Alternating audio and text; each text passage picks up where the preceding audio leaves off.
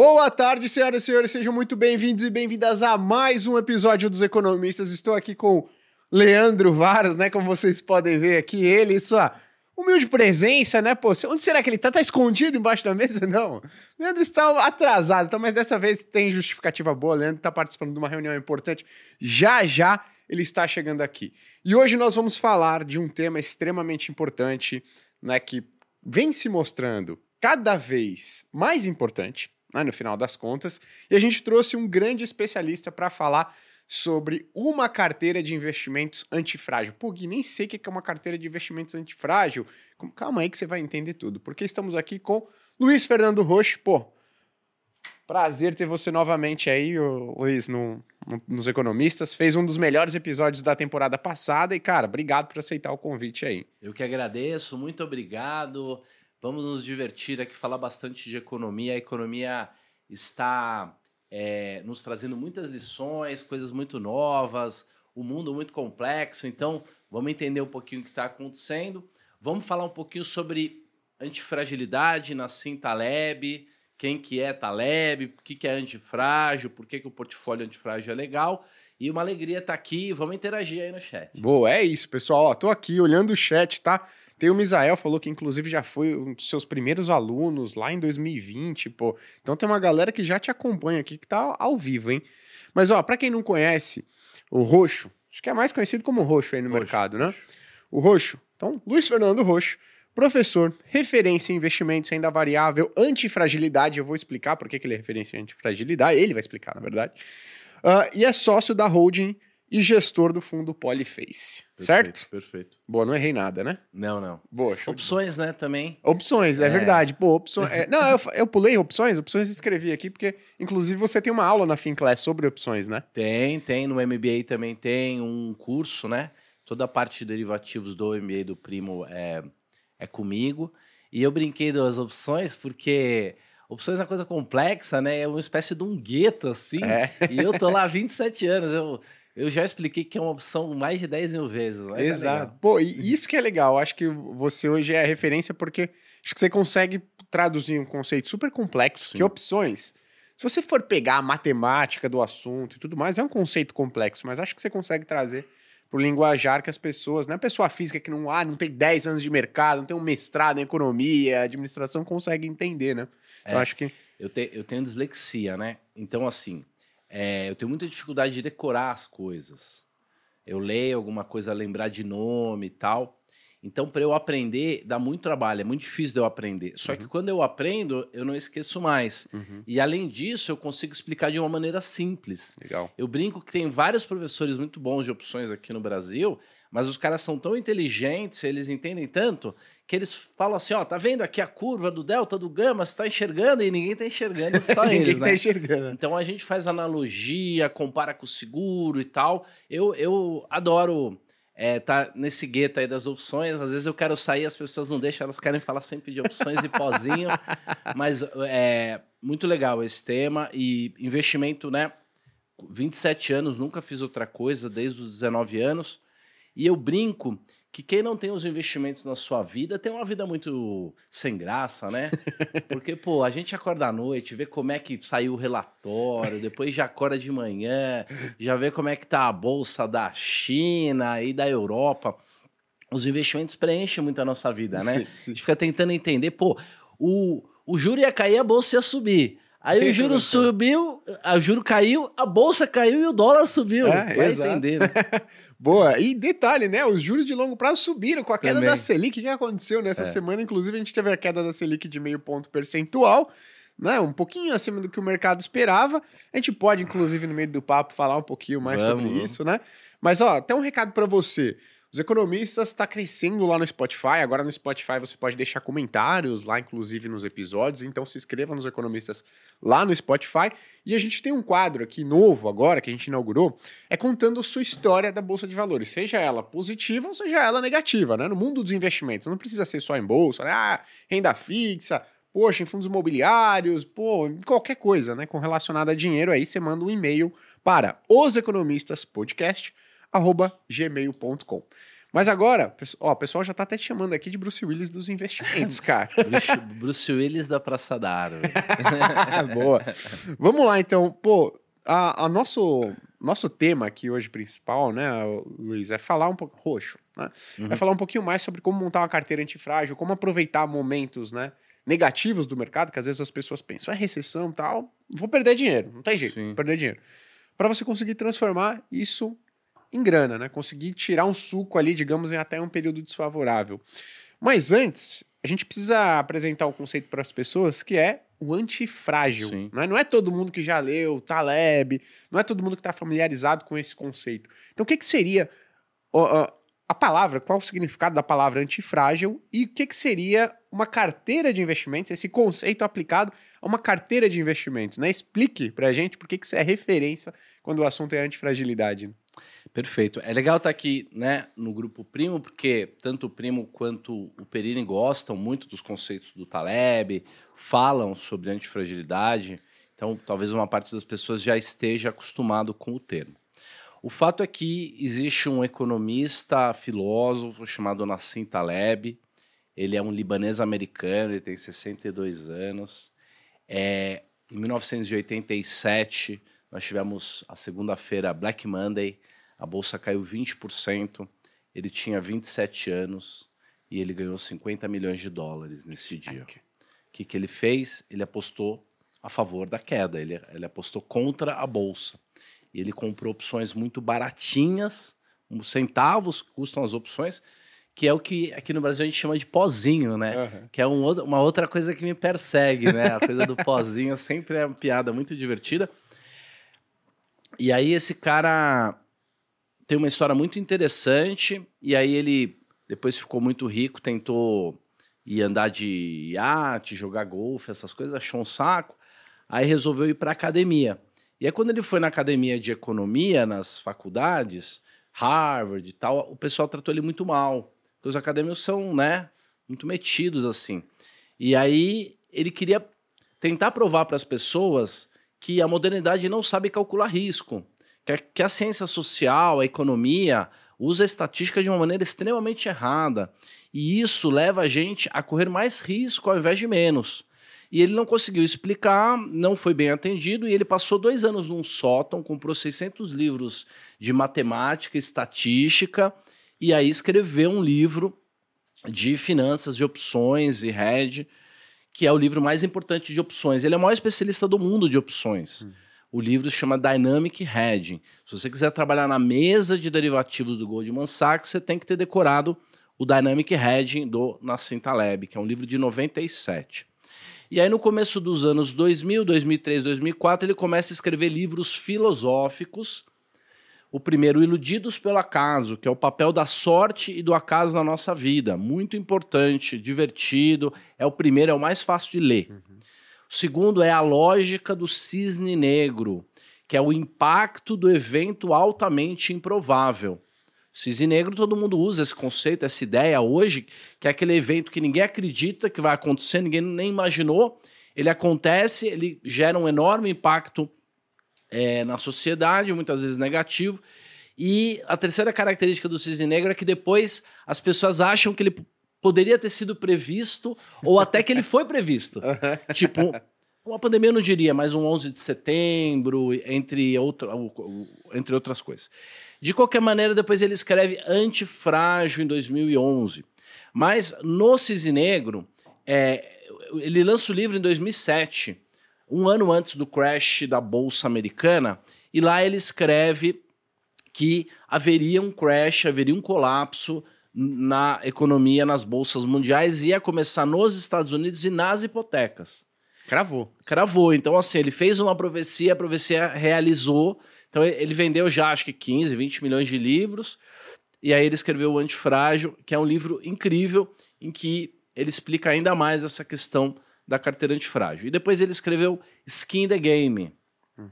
E junto com isso, ele lança Skin in the Game, né, arriscando a própria pele em 2018, ele, ele lança um livro de matemática que é a explicação matemática e técnica de toda a teoria dele. Legal. Que é um livro chamado Scuft, que é, é, consequências estatísticas das caudas gordas. Só tem em inglês. Então é Statistical Consequence of the Fat Tails. Então, Uhum. As consequências estatísticas das caudas gordas. É um livro só de notação matemática. Nem 20 caras devem ter lido aqui no Brasil, provavelmente. eu acho que eu sou a única pessoa que fui quatro vezes no curso dele, do Taleb de Risco, é um curso de 10 dias. E lá ele explica a solução para os investimentos. Olha a prepotência Uhum.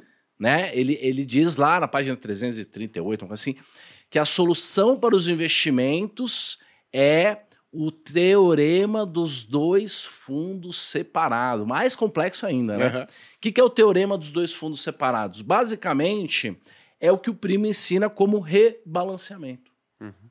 O rebalanceamento de um portfólio, ele é a aplicação do teorema dos dois fundos separados. Quem começou a falar disso, uma das pessoas que mais falou disso, foi o professor do Buffett, né?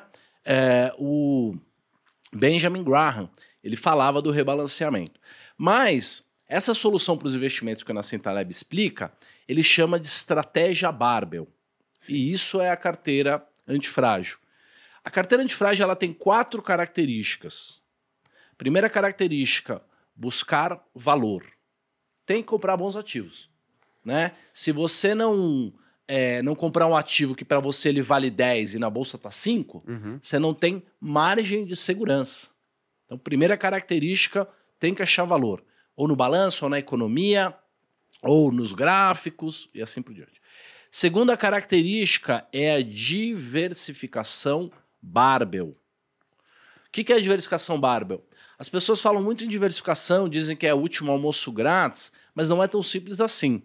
Se você tiver um portfólio que você tem todas as classes de ativos que possuem a mesma característica, se comportam iguais, por exemplo, você tem uma carteira que tem 30 ativos, mas são, todos os ativos é, é renda variável, é bolsa, são ações, Correlacionados, né? Exato. Não adianta você diversificar, porque você está diversificando para o risco não sistêmico ou não sistemático. Quer dizer, se uma empresa quebrar, é bom porque você não está tão exposto nela. Mas se a classe de ativo bolsa cair, todo mundo acaba caindo junto, aí acaba tendo uma quebra de correlação, tem toda uma questão aí. Então a gente deve diversificar não apenas em ativos, mas em classes de ativos e principalmente separar ba basicamente em duas, é, duas características ou duas classes. Os ativos que sobem quando os juros sobem. Reserva de valor. Perfeito. Reserva de valor. É, o Taleb chama de numerar, é dinheiro, caixa, é, é tesouro direto, é coisas pós-fixadas, curto prazo. Então, uma parte da tua carteira vai ter que estar no extremo altamente conservador. Extremo. Por isso que a gente chama de barbell. O que, que é o barbell? É o, é o alter da academia. E o alter da academia a gente consegue levantar aquilo porque o- os pesos estão nos extremos e não tem nada no meio. Então, uma parte da tua carteira tem que ser ultra conservadora, que são coisas pós-fixadas que se valorizam quando os juros sobem, quando tem aperto monetário, quando falta dinheiro. Do outro lado, radicalmente do outro lado, você vai ter ativos altamente é, agressivos. Você vai ter renda variável, você vai ter ativos arriscados, são aqueles que sobem quando os juros caem, quando o dinheiro está barato. São ativos de valor. Perfeito. Porque lembra, como é que você descobre quanto vale alguma coisa? A maneira mais sofisticada é você pegar tudo que ela pode render, quer dizer, todo o fluxo de caixa que ela vai te trazer no futuro, até a perpetuidade, quer dizer, quanto aquilo vai te trazer de resultado, trazido a valor presente e você desconta pela taxa de juros. Perfeito.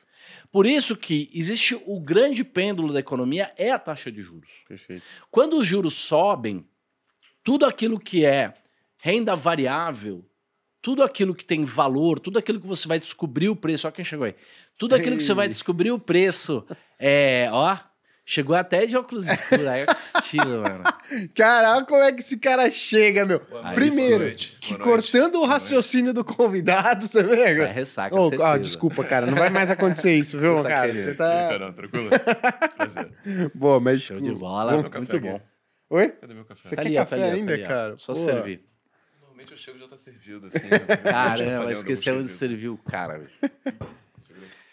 Então, a gente estava falando que uma parte da carteira ela vai subir quando os juros caírem. São os ativos de valor. E a outra parte são as reservas de valor. Você vai dividir o teu dinheiro nesses dois extremos e vai fugir do risco médio. Perfeito. Aquilo que é meia boca. Tipo, uma debênture incentivada, Uhum. é, um, um- um fundo que se arrisca demais comprando umas coisas que você não conhece. É bobagem você correr o risco médio. Uma empresa que você acha que é mais ou menos arriscada. Não. Você tem que comprar ativos bem arriscados e ativos bem conservadores. Quando o mercado subir muito, a bolsa subir muito, porque os juros estão caindo, porque os ativos de valor estão se valorizando, é, a participação dos ativos de valor, a- o percentual que você tem em coisas arriscadas, vai aumentar. Como você tem limites, você fala, ah, no máximo que eu vou ter de renda variável é 30%, 50%. Na hora que ultrapassa muito de 50%, você vai vender a bolsa e vai comprar o ativo é, conservador. E normalmente depois de grandes altas. Perfeito. Quando o mercado volta, né? Quando os juros sobem, quando tem incerteza, quando tem uma quebra de expectativa, a, a bolsa cai, os ativos de reserva se valorizam e os ativos de valor se desvalorizam. Então, aquela participação que você teria na bolsa de 50%, ou na renda variável de 50%, vai cair para 40%, 35%. E nesse momento você vai recompor a sua carteira comprando ativos de valor, bolsa, por exemplo, muito mais barato, porque eles acabaram de cair. Então, só esse balanceamento que você vai fazer é a terceira característica da carteira antifrágil. E é, é- é legal isso, só para complementar, inclusive, porque a Vanguard, que é uma das maiores gestoras de investimento do mundo, ela fez um, vários, um estudo né, que durou alguns anos e pegou em vários lugares do mundo investidores para falar pô, o que, que trouxe a maior retorno para a carteira desses investidores. E eles chegaram a uma conclusão, que a maior parte era a pessoa ter bem definido uma boa alocação estrutural. Por quê? Momentos de crise, ela via lá as ações se desvalorizando. Ela falava, opa, preciso comprar ações. Se ela, o que, que ela fazia? Ela vendia os ativos seguros e comprava as ações a preço barato, né? E a gente tenta seguir essa mesma filosofia na Speech que a gente chama de ligar o algoritmo da riqueza. É. Quando você segue uma alocação estrutural, você liga o algoritmo da riqueza. Porque, pô, as ações se prejudicaram. O que, que você faz? Pega seu caixa, né? Tesouro Selic, pós-fixado, utiliza para comprar ações. Mas só para complementar seu raciocínio. Não, e, e é o que vocês fazem no fundo aqui também, né? Uhum. Na gestora que vocês têm. Mas tem um Também. percentual fixo, que aí você tá sempre alocando o que subiu e no que caiu, né? E essas últimas oito, nove semanas deve ter sido muito bom, né? Foi muito bom para quem faz isso, porque o mercado mexeu, mexeu, não saiu do lugar, né? A gente continuou nos 120 mil. É. Então, lembrando, né? A primeira característica da carteira antifrágil é buscar valor. Então, tem que comprar bons ativos, tanto bons ativos de reserva quanto bons ativos de valor. Segunda característica é a diversificação barbell. Então, é fazer o barbell e diversificar não só dentro da classe de ativo, várias empresas, mas também diversificar em classes de ativos diferentes. Terceira característica da carteira antifrágil, então, é fazer o balanceamento dinâmico. Né? Capítulo 9 do livro Investidor Inteligente do Benjamin Graham, né? Uhum. Se você não sabe o que vai acontecer com a economia, você divide lá em 70 é, títulos públicos, 30 bolsa, e aí uma vez por ano você rebalanceia, né? Ah, a única mudança é que é legal você fazer uma coisa dinâmica, que não é a cada X tempo, mas a cada X variação. Perfeito. Pô, subiu demais a bolsa, era 50, agora é 60, 70. Naturalmente, você cria uma regrinha ali que você vai diminuir um pouco da bolsa, voltar para a alocação anterior e vai vender bolsa no melhor momento. E ele explica isso. Você vai sempre comprar bolsa bem barato, vai vender caro, quer dizer, na média, e isso é muito bom. E a quarta característica da carteira antifrágil, que é um pouco mais sofisticada, é ter convexidade ou opcionalidade. Opcionalidade. O que, que é opcionalidade? Opcionalidade é uma característica em que você faz um investimento. Eu ia falar aposta, mas ninguém gosta de falar aposta. Você faz um investimento em que você tem pouco a perder e muito a ganhar. Uhum. Isso é a, a convexidade é, ou a opcionalidade. A gente chama isso de assimetria positiva. Um portfólio de ações, por exemplo, é, é opcionalidade. Por quê? É, se, se você comprar 50 mil reais em ações, a natureza das ações é que, mesmo que ela caia, ela tem um limite. Eu me lembro que tinha um áudio da Betina que todo mundo sacaneava, né? Só cai Uhum. até zero. Mas ela tá certa, Ela tá certa né? né? A- se você tem um portfólio de ações que é 10% da tua carteira, o máximo você perde a 10%. Só que um, um portfólio de ações pode render 200%, 500%, Perfeito. 1000%. Então tem essa relação de que o máximo que você perde é o dinheiro alocado e você pode ter um ganho bem é, maior do que isso no longo prazo, principalmente se você aplicar essa convexidade, essa, o balanceamento dinâmico. Mas uma outra característica da opcionalidade ou da convexidade também é, é tentar usar derivativos ou algum seguro de carteira. Uhum. Então, aí você já entra num terreno um pouco mais complexo. Então, uma pessoa poderia ter um portfólio antifrágil com mil reais se ela comprasse 500 reais em tesouro e quatro ou cinco cotas do BOVA 11 Uhum. ela já está diversificando, ela já consegue balancear, ela já está nos extremos, ela já está como portfólio antifrágil. Dali para frente, ela vai começar a colocar mais sofisticação. Então, ao invés do BOV, ela vai escolher os ativos, mais do que uma classe de ativos de renda variável, pode ter uma carteira no exterior, a parte conservadora também, pode ter um pouco de pré, pode ter um pouco de risco privado, pode ter um, um risco internacional, mas aí é só sofisticar. Agora, matematicamente, se você tiver um portfólio em que você faz o rebalanceamento e você tiver mais do que 30% em alguma coisa que pode ir a zero, você, além de 30% de exposição nesse ativo, você corre o risco da ruína. Uhum. Não, Roxo, mas eu perco no máximo 30%. Não é verdade. E aí é que todo mundo se engana. Porque existe, é, em termos de estatística, duas maneiras de calcular a probabilidade. A primeira é a probabilidade do conjunto. O que, que é a probabilidade do conjunto? Eu vou lá e faço 100 e- eventos ou calculo 100 coisas acontecendo todas no mesmo dia paralelamente. Eu, eu tenho 100 N's e tenho um evento. Uhum. Isso é a probabilidade do conjunto. Legal. Então, 100 pessoas foram no cassino no mesmo dia. Se a probabilidade de quebrar for 1%, significa que é de se esperar que uma pessoa entre as 100 pessoas quebre naquele dia. Esses eventos são independentes. Se a pessoa 32 quebrar, a 33 não vai ser impactada. Só que a vida real e a bolsa não é a probabilidade do conjunto, é a probabilidade no tempo. É um único cidadão indo no cassino, ou sei lá, indo na bolsa todos os dias consecutivamente. Então, é um, uma- um único. É, é uma única ser indo sem amostras é, no, no cassino por dia. Se a probabilidade de você quebrar for 1%, e você quebrar no dia 32, não tem dia 33. O que, que eu estou querendo dizer com isso? Eu estou querendo dizer que se você tem 30% de bolsa e 70% de, de reserva de valor e a bolsa cai 70%, você vai vender reserva de valor para comprar a bolsa, porque a bolsa agora é 10, você comprou a 10 aqui. Agora, se isso acontecer consecutivamente, se a bolsa cai 80% algumas vezes, em algum momento você não tem mais retorno. Não tem mais nem o, o tesouro ali, né? É como se fosse um sistema de caixa d'água, você tem- você tem um vazamento e não tem mais volta. Isso chama critério de Kelly. Foi um físico que descobriu, o Kelly. E o Kelly trabalhava com um cara chamado Edward Thorpe. O Edward Thorpe tem um filme sobre ele chamado Quebrando a Banca, Legal. que é um filme sobre 21. Cartas, bem legal. O Edward Thorpe, que quem faz o papel é o, é o Kevin Spacey, ele bateu mesmo a banca, bateu os cassinos. Hoje em dia, o 21 tem cinco cassinos, cinco baralhos por causa dele. Reembaralha por causa dele. Ele aprendeu a contar carta. Só que ele percebeu que o cassino era muito pequeno, ele queria ir num lugar maior. E aí ele foi para a bolsa. Então ele escreveu How Bet the Dealer, que é como quebrar a banca do cassino, em 63. E em 67 ele escreve How Bet the Market. Então ele cria lá um modelo e quem trabalhava com ele era o Kelly. Então o Kelly que ensina para ele e ele já fazia essas apostas lá no cassino. Como é que ele ganhava no 21? Quando a probabilidade dele ganhar estava muito alta, porque ele tinha visto que tinha muita carta alta no baralho, a, a chance dele aumentava.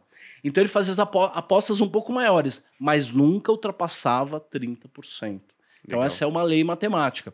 Se você expuser mais que 30% em alguma coisa que pode é, ir a zero várias vezes, você está colocando todo o sistema em risco. Então, ninguém deveria ter mais que 30% em bolsa, a não ser que tivesse alguma espécie de seguro. Perfeito. E esse seguro ele pode ser através de opções, alguma coisa nesse sentido, né? Perfeitamente. Então, assim, é, se você compra um seguro para a tua carteira, aí, teoricamente, você poderia ter 99% da tua carteira em ações e 1% em seguro. Agora, ninguém entende de seguro, ninguém estuda sobre seguro, é, as pessoas têm muita dificuldade de entender o seguro na bolsa. O que, que é o seguro? O seguro é você comprar uma put. Uhum. Uma put é uma opção. O que, que é uma put? Uma put é o direito de vender o seu portfólio.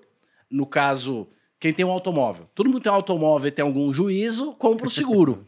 o que, que é o seguro do carro? É o direito de vender o carro para a seguradora, se houver um sinistro, até uma determinada data por um preço pré-determinado. E a maioria das pessoas faz o seguro. Não é, faz o seguro aquele com franquia, né? Quer dizer, você É. perde um pouquinho se der errado, mas beleza. Na bolsa é a mesma coisa. Você pode comprar direitos de vender a tua carteira de ações se houver uma queda muito rápida e muito acentuada no mercado. Como você faz isso? Através das opções do índice, que é muito mais barato Uhum. porque a volatilidade do índice é mais baixa. Qualquer dia eu explico isso um pouco melhor. Mas de qualquer maneira, é, é, o, o seguro é, não deve ser um seguro do Ibovespa no 120 mil, que é o que ele está hoje. Por quê? Porque é, proteger a sua carteira de uma queda de 1% custa 4% ao mês. Uhum. 4% ao mês composto dá 50% ao ano. É. Pô, vale a pena segurar um, um, um, um bem que metade dele é- por ano é o seguro? Vale a pena pagar um seguro de um carro que custa 50 mil e é 25 mil por ano no custo do, do seguro, não né? vale a compensa. então, o grande risco no mercado e nos investimentos não são as pequenas quedas, não são as quedas médias. Normalmente, as pequenas quedas e as quedas médias são oportunidades de caiu comprou. Uhum. O grande risco do mercado financeiro são os crashes, as grandes quedas. Então, você vai comprar o seguro, a bolsa está no 120, você vai comprar o seguro lá no 90, lá no 85. E esses seguros custam extremamente baratos. Com uma quantidade muito pequena de seguro, você consegue proteger a sua carteira como um todo de grandes quedas, quedas acima de 30%, por exemplo, porque o resto a carteira se vira sozinha. Deixa eu tirar uma dúvida agora. Você acha que não vale ter a pena mais que 30% de bolsa, mesmo sendo um índice que está diversificado, que tem a chance de ir para zero, praticamente zero também? Então, é, se não houver nenhum tipo de seguro, é, não sou eu que estou dizendo, é uma lei matemática. Uhum. né? É uma lei matemática. É, a gente não vê um crash de 80% na bolsa desde 1930, entendeu? Mas a maior montanha que nós já vimos não é a maior montanha que existe. né? Infelizmente, a sociedade hoje deve três vezes o PIB. O mundo deve três vezes o PIB. Se você pegar famílias, é, empresas e o Estado somado, a gente deve três vezes o PIB. Uma empresa que, de- que deve três vezes o- o- a sua receita anual, ela, essa empresa está quebrada. Tá certo? Essa empresa não opera. Então, assim, é, em algum momento o mercado vai cair muito, muito, muito. Então, não vale a pena ter mais que 30%, quem sabe 40%.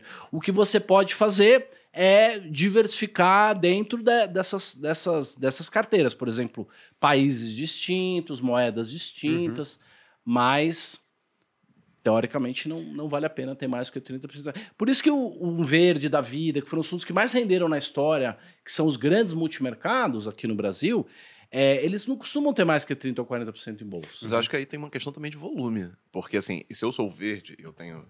Quantos verdes tem esses bilhões, assim? Você Ah, tem ideia? 30, 40. É. 30, 40. Não tem volume na bolsa para ele investir. Não é nenhuma questão de, ah, se ele quisesse, ele não poderia também. Porque não tem como ele botar tanto dinheiro lá dentro e depois ter janela de saída. Sim. Se eu sou pessoa física, eu coloco hoje, tiro amanhã, não mexe preço de nada. Mas o verde, por exemplo, não consegue. Você tem a Dynamo, por exemplo, que é um FIA. E Sim. tem dinheiro pra caramba. Não, a Dynamo é fantástica, só que ela é um ingrediente no portfólio do investidor.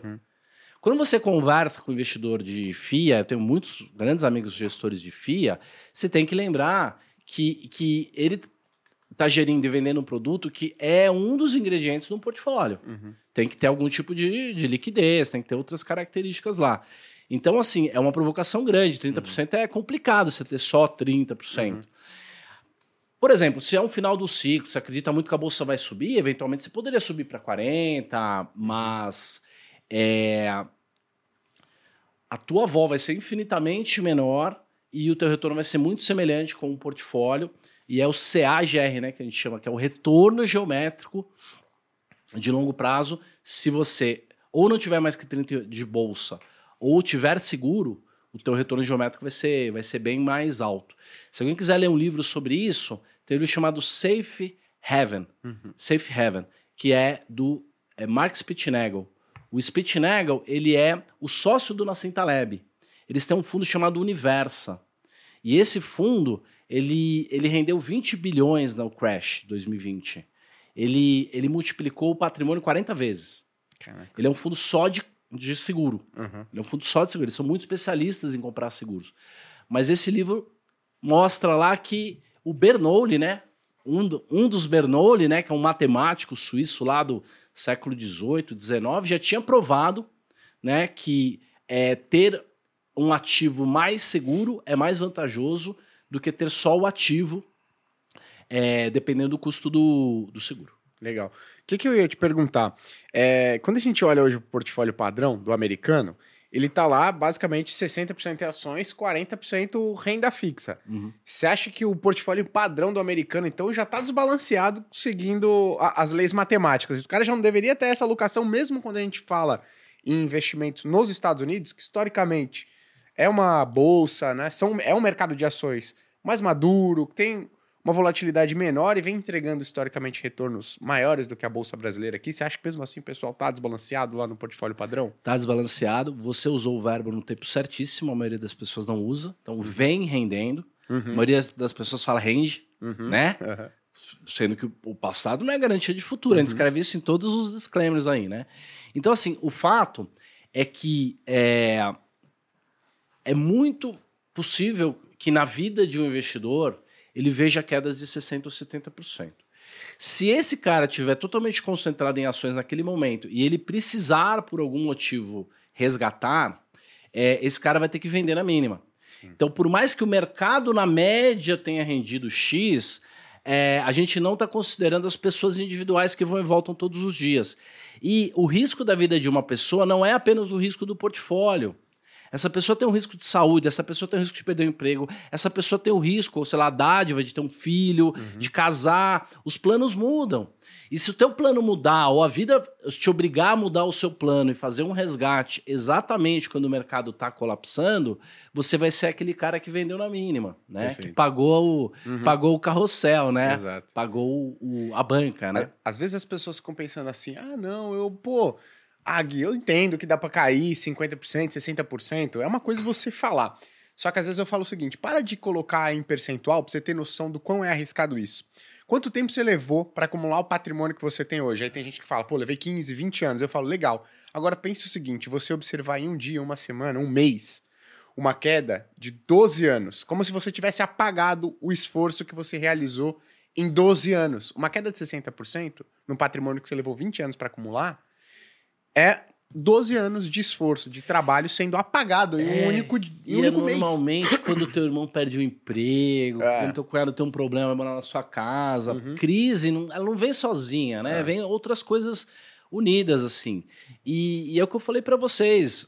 é, o mundo tá com um problema muito grave, né? Porque é, as pessoas acham que civilidade ou civilização é renda per capita, é anos de estudo, é, é calorias consumidas, é tecnologia, mas não é.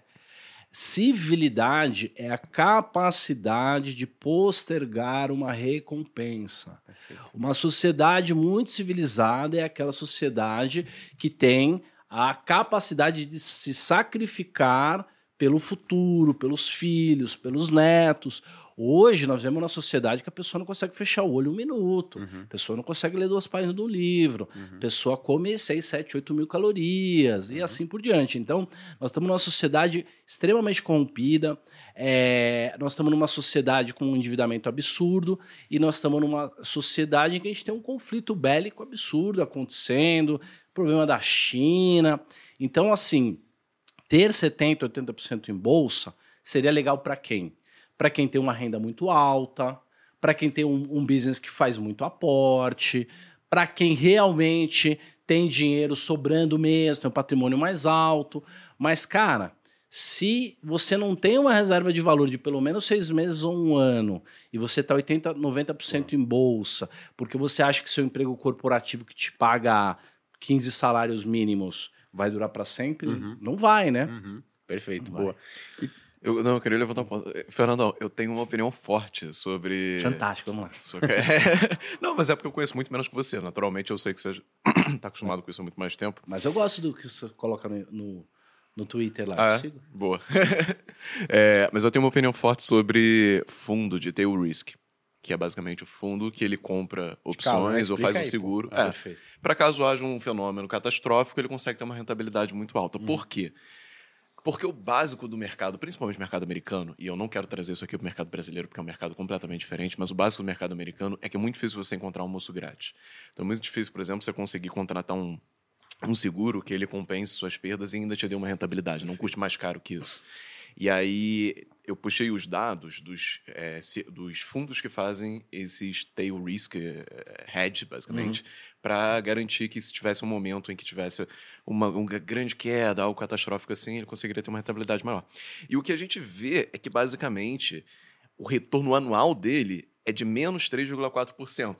E, de fato, ele tem esses fenômenos, assim, que vai ter um dia que, porra, caiu um meteoro em cima do Pentágono e aí o negócio vai subir 4 mil por cento. E dá muita manchete, dá muito tudo. Mas quando você vai ver o efeito de você adicionar isso por- no S&P, por exemplo, o S&P começa a render muito menos do que ele rendia naturalmente. Se você for ver o efeito disso sozinho, é um retorno de menos 3,4%. E aí a minha percepção que eu tive desde sempre, porque eu já passei por esse dilema também, será que eu compro uma, uh, opções e claro, tudo mais, e faço um hedge da minha posição, isso vai acrescentar retorno, vai ter um momento específico, vai reduzir a volatilidade, mas vai custar muito caro do meu retorno ao longo do ano. Você acha que mesmo assim, mesmo ele tendo um retorno negativo ao longo do tempo, que é- faz até sentido, né? O preço de um seguro, ele compensa a redução da volatilidade? Porque eu acho que esse que seria o final do dia da história, né? Sim. Você perde retorno, mas você ganha em tendo menos volatilidade. Não, extraordinária a sua pergunta. Primeiro, é muito sofisticado fazer tail red. Não é qualquer tail red que funciona. É, o tail red que a gente faz no meu fundo, que é um fundo de tail red, e o que o Taleb faz no Universa é bem sofisticado. Uhum. A gente compra 0,2, 0,3% do patrimônio em bolsa, é, em seguro, todos os meses, e a gente é, compra extremamente fora do dinheiro. Extremamente. Compra 40% fora do dinheiro. Então, é uma quantidade extremamente pequena. E a gente usa indicadores que mostram quando a chance da gente ter um crash está maior. E aí a gente aumenta um pouco a mão. Uhum. E aí, aí a probabilidade entra a teu favor. Uhum. O Universa não tem esse retorno. O retorno do Universa é 2, 3, 4 mil por cento. Ele é, ele é um retorno, acho que 4% ao ano eu tentei, eu do- tentei achar aqui, eu eu não consegui achar de nenhum. Eu vou te mandar todas as cartas. Boa. Vou te boa. mandar todas as cartas. Consegui mandar a rentabilidade dele, porque. Não, esse, é- esse é o meu tema preferido. E assim, o Taleb brigou com muita gente que fez Sim. estudos e que o cara comprava seguro no dinheiro, Uhum. o cara é, calculava pelo VIX. O próprio VIX já é um indicador que calcula é, a volatilidade implícita das opções no dinheiro, não Uhum. resolve. Esse tema é um tema bem longo, mas eu, eu trouxe e mandei para o Gui um gráfico que é o meu indicador de crise, de crash. Então, eu acredito bastante nele. E a gente aumenta o tamanho da mão, do pozinho, Uhum. quando a chance do crash está maior e a gente diminui quando está menor. Então, a gente, dessa maneira, né, tem uma certa convicção de que a gente consegue ter um, um retorno significativo. você leva Dá para mostrar? É, não, acho que não dá. Dá? Dá pra gente mostrar se eu mandar algum gráfico que você colocar na tela, ô Biel? Tá, então Legal. eu vou te mandar aí, depois a gente mostra, mas é, é só interessante porque tem.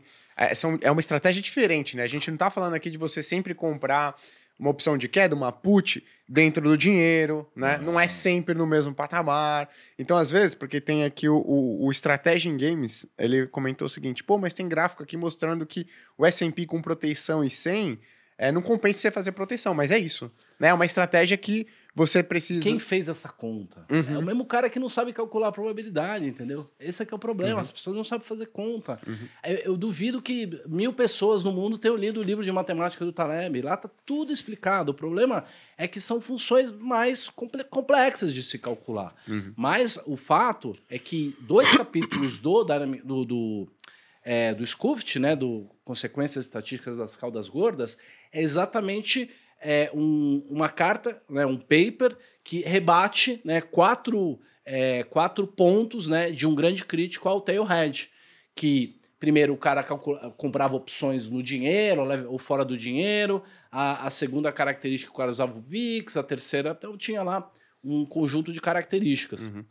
Então, eu, como eu estava falando, eu fui quatro vezes lá no curso, né, do Taleb, passei dez dias cada vez que eu fui lá, é, e a gente usa indicadores muito semelhantes ao que eles usam, que são é, indicadores de energia acumulada, entropia. Uhum. O que, que significa isso? A, a gente vai ver o gráfico, mas basicamente, quando o mercado está subindo ou andando de lado, a gente acha que o mercado está ficando mais calmo e mais seguro. Não é verdade. Quanto mais o mercado sobe e mais devagar ele vai subindo, mais a energia vai acumulando. A margem de segurança é maior quando o mercado está lá embaixo, no pânico, com a volatilidade alta. Uhum. Volatilidade alta significa segurança. É bom a volatilidade alta. Por quê? Significa que os seguros estão altos. Porque um crash acontece quando você junta duas coisas. Primeira coisa, a energia acumulada é muito alta. Por exemplo, hoje tem muito mais gente comprando calls, que são apostas para alta, do que comprando seguros put. Uhum. Isso deixa a energia acumulada alta, não tem seguro. Se cair, as pessoas vão ter que sair comprando seguro no meio do caminho. Então a energia acumulada vai subindo, subindo, subindo. E a segunda item para que a gente tenha um crash é uma quebra de expectativa. Quando você junta as duas coisas, aí o mercado cai e, e exagera na sua queda. A gente já viu muita quebra de expectativa, muita notícia muito ruim acontecer e o mercado não colapsar. Uhum. Por quê? Porque ele já estava lá embaixo. Já, o- o- a vol já estava alta. Então a gente precisa de uma volatilidade caindo, caindo, que é o que está acontecendo agora. Uhum. E assim, um crash, ele tem algumas características. Por exemplo, a inversão das curvas de juros, que a gente já tem isso hoje, né? Um período final de um aperto monetário, Uhum. né? Uma recessão e uma quarta característica que é uma euforia. Então, normalmente um crash ele vem depois de uma euforia. Por quê? Porque aí não tem mais prêmio de risco, o mercado já subiu, subiu, subiu. É, O, o, o crash que nós tivemos em 2020, a bolsa foi de 120 é, para 60. Só que ela tinha saído de 95 e ido para 120 seis meses antes. Uhum. Então, na verdade, olhando numa janela de um ano e meio, ela foi de 95 para 60. Ela não foi de 120 para Uhum. para 60. Então, é, é por isso que eu digo assim, no começo eu era ingênuo, né? Eu falava, não, qualquer um pode comprar seguro, qualquer um consegue fazer hedge, qualquer um consegue comprar o pozinho. E hoje eu digo, não é tão trivial assim. Você tem que rolar a cada dois meses. Perfeito. Por exemplo, eu já vi esses estudos dos fundos de tail hedge. O cara, o cara compra um- um- uma opção, ele compra um seguro com um ano. Uhum. O que, que acontece? Antes de um crash, o mercado sobe. Então a opção dele tá aqui, o mercado tá aqui. Aí o mercado sobe, sobe, sobe, a opção dele continua aqui. Na hora que você tem o crash, é, Hum, não aconteceu nada, porque essa opção aqui perdeu o gás. Uhum. Você precisa ir trocando e comprando sempre um seguro novo, porque o mercado vai subindo e você vai trazendo o seguro junto. Na hora que colapsa, o seguro tá dentro do dinheiro. Uhum, Perfeito. Acho que eu- tem uma coisa também, né? Sempre quando a gente pega a média, a média no mercado financeiro, ela tende a ser um negócio Não meio tem né? utilidade. Se você pega, por exemplo, a média dos fundos de ações, você vai ver que a grande maioria, inclusive, dos fundos de ações não bate o seu benchmark, que é o Ibovespa. É. E que todo mundo fala, ah, o Ibovespa é um benchmark ruim, mas a maioria, a média não bate o Ibovespa. Então, tem, tem estratégia... Não bateu. É, a média é, é meio complicado, né, de você... é, a média um não tem utilidade em processos é, é, turbulentos, em, em Eu ia falar que tem tipos de skewness, distribuição. já não tem utilidade. Hã? Se tem skewness, não tem utilidade. Porque o que acontece aqui É. no Brasil é que se você. Sempre que você for comparar a média e a mediana, que é o Uhum. número do meio, depois que você organiza todos em ordem, você vai perceber que é sempre a mediana aqui é, é um pouco melhor do que a média. É, né? a mediana a, já me- a ajuda. média é maior do É. que a, a mediana. Isso normalmente acontece quando você tem skewness. O que que é skewness? Você tem, se você for falar assim, ah, quando que a- a- o Ibovespa rendeu zero? Você põe aqui no meio. Quando que ele rendeu um, você põe aqui do lado. Quando ele rendeu menos um, põe do outro lado. E vai fazendo isso para todos os retornos, você vai ver que aqui é deslocado para a direita. Então, ele não rendeu, a média dele não é zero, a média dele é puxada. Por quê? Justamente pela cauda longa. Você tem retornos muito altos, retornos muito baixos, só que não é simétrico, porque o retorno muito baixo ele pode chegar no máximo a menos 100%. Exato. O muito alto ele pode chegar a mais 150%. Um fenômeno engraçado é que o retorno diário, é, o retorno mensal, perdão, do Ibovespa e do S&P, se você for colocar a distribuição, aqui o Ibovespa ele já superou 100% algumas vezes. No mensal ou anual? Acho que é anual. Anual. Anual. É, o S&P não passa de 50 em momento algum. Então o S&P, ele tem umas skewness também, é menor, mas a variância dele é muito menor do que aqui. Menor. Eu não, não tem essa cauda longa tão Era- é- é- extensa, acho que sabe? no, foi o estudo que você fez era a Foi. média do Ibovespa é maior que a do S&P, mas a mediana do S&P é maior do que a do Exatamente, Ibovespa, porque né? ele é muito mais constante. Então, Sim. se você for botar em retornos logarítmicos, que aí a- a- o negócio fica simétrico, fica tudo bonitinho. Mas Uhum. aqui tem esse fato, sim. Se você for comprar o Ibovespa, market time é muito mais importante do que o S&P. Perfeito. Até por isso é muito difícil calcular prêmio de risco aqui, porque a S&P está sempre rendendo consistentemente Sim. mais do que o, o- a taxa livre de risco deles, que é o título americano, a renda fixa. Aqui, não. Aqui, na maior parte das vezes, tá se é fudendo. dura, é. Mas tem um momento que você vai ganhar dinheiro pra caralho, mas isso não vai afetar muita coisa. Tem que fazer um pouco de time se puder, né? É. Isso é interessante. E, e por que, que isso acontece? Isso acontece porque é, todo o ferramental matemático que a gente trouxe da engenharia e da física para tentar calcular risco e probabilidade, ele é feito para distribuições normais ou da família da, da distribuição normal, que era exatamente Simétricas, o que o Leandro comportadas. está falando. Qual que é a questão? É, tudo aquilo que segue a lei da, da natureza, tudo aquilo que segue, segue a lei da gravidade, quando você tira é, estatísticas, quando você faz médias e tal, você costuma ter a seguinte característica: um novo evento não vai mexer na média. Um novo evento ele, ele não mexe na média. Vamos imaginar, por exemplo, circunfe- tamanho da circunferência da cabeça. É uma coisa que está sujeita à lei da gravidade, é uma coisa física, é uma medida física. Se você puser 50 pessoas no estádio e medir a circunferência, sei lá, vai dar 35, 40 centímetros, vamos dizer. 40 centímetros, legal. Não é impossível alguém que entre nessa amostra e que mexa na média. Uhum. Nem que o cara tenha dois metros de cabeça. E, a- e tudo aquilo que é desvio padrão, probabilidade, bababá, funciona. No que tem a distribuição é, de acordo com a lei da natureza. Uma coisa que é uma probabilidade ou uma estatística comparativa, demonstrativa, ciência social, preço, por exemplo. Preço não está sujeito à lei da gravidade. Uhum. Preço é variação, venda de livro, tudo aquilo que é extremo não segue essa distribuição. Não tem jeito. Então, é, vamos colocar renda. Vamos pegar o mesmo estádio, 50 mil pessoas, e vamos colocar o, o- o Elon Musk lá dentro. A renda do Elon Musk sozinha é 50 vezes maior do que a, a renda somada de todo mundo que está lá dentro. Uhum. Uhum. Então, existem é, na bolsa gigantes com uma cabeça de 50 metros. Uhum. Que é o que você falou, um dia faz toda a diferença. Uhum. E o ferramental que a gente usa é um ferramental que não serve para isso. Eu concordo 100% com isso. É, inclusive, assim, eu, eu não não sou um mega fã do Taleb a ponto de ficar ter lido tudo. E- mas, assim, muitas das coisas que ele fala me parecem antigas. Eu imagino que ele tenha acrescentado alguma coisa, porque senão ele não teria a credibilidade que ele tem. Sim. Mas muitas das coisas que ele fala sobre não ser uma distribuição normal no final do dia, que é, é o grande forte do argumento, já foi. Era um, é um negócio que acho que desde 1964 o Mandelbrot percebeu. Uhum. Tem, tem dois livros muito bons, um do próprio Mandelbrot e um do. que era um matemático genial. Mercados financeiros fora de controle. É, Misbehavior Market. Ah, tem em português? Tem, tem. Ah, que bom. Eu Português de sabia, não. Portugal, na verdade. Ah, tá. Vou começar a indicar mesmo assim, já é mais Sim, fácil. sim. E outro que é Chaos Making a New Science, que é basicamente sobre a, a origem da ciência do caos e que o Mandelbrot também foi muito forte. E Sim. que ele olhou a distribuição dos preços de algodão e falou, beleza, isso aqui não é uma distribuição normal, isso aqui é uma distribuição de Pareto, basicamente, que ele falava, e isso daqui tem muito a ver com fractal e a história vai ad finito.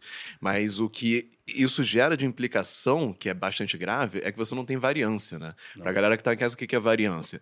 Vamos supor que você tem uma média onde as pessoas têm 1,70m. Você pode ter um lugar onde todas as pessoas têm 1,70m, ou você pode ter um lugar onde tem um anão com 1,10m e o outro Michael Jordan lá com 2 metros e blau. Então, o lugar onde você tem mais dispersão, as pessoas têm mais medidas diferentes, vai ter uma variância maior. É, é, a variância nada mais é do que a diferença de cada pessoa que está ali em relação à média da altura que você calculou. É, e você tem também outro lugar onde você tem variância zero. E você tem lugares onde você tem variância infinita. O que é um lugar onde você tem variância infinita? Bolsa de valores. O que, que impede um preço de subir mil por cento? Nada. Então você não tem uma de variância. potência. Você tem uma variância infinita. É. E aí você entra em outra esfera de distribuição que é muito louca lá. Uhum. E, assim, você dá para assumir que existe variância, É. se- dependendo de alguns critérios dessa distribuição, mas é a coisa fica um pouco mais complexa, né?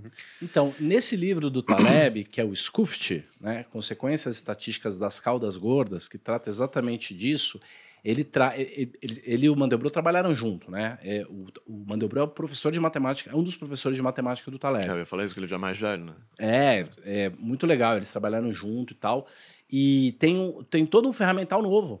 Tem um ferramental novo, dá para usar, não precisa usar variância, não precisa usar uma série de coisas. Você vai usar um negócio chamado coeficiente de cauda, Uhum. que é o, que é o alfa. Uhum. Você vai usar o H, que é o coeficiente de Hurst. Tem uma série de ferramentas que dá para usar, que inclusive te ajuda a estimar exatamente se é, tem mais chance da volatilidade subir ou cair, por Uhum. exemplo. Agora, um segundo ponto. Aqui no Brasil, a gente tem liquidez suficiente, mercado de opções, para conseguir fazer hedge com uma frequência razoavelmente alta. Você faz sempre pelo índice, que é o que tem mais liquidez. E não só liquidez, e tem tamanho também, tem profundidade, por exemplo, você gere um fundo lá. Irmão, você- sou, sou a Dynamo, eu consigo fazer essa porra. É, são. Assim, para o investidor pessoa física, eu queria que você desse esse panorama para o investidor pessoa física se é algo simples dele conseguir aplicar ali no portfólio dele. E se é profundo o mercado para englobar que fundos de investimento façam isso de maneira frequente, né? Então, é, na verdade, é muito mais vantajoso você comprar as opções do índice do que dos papéis separadamente. Uhum. Por quê?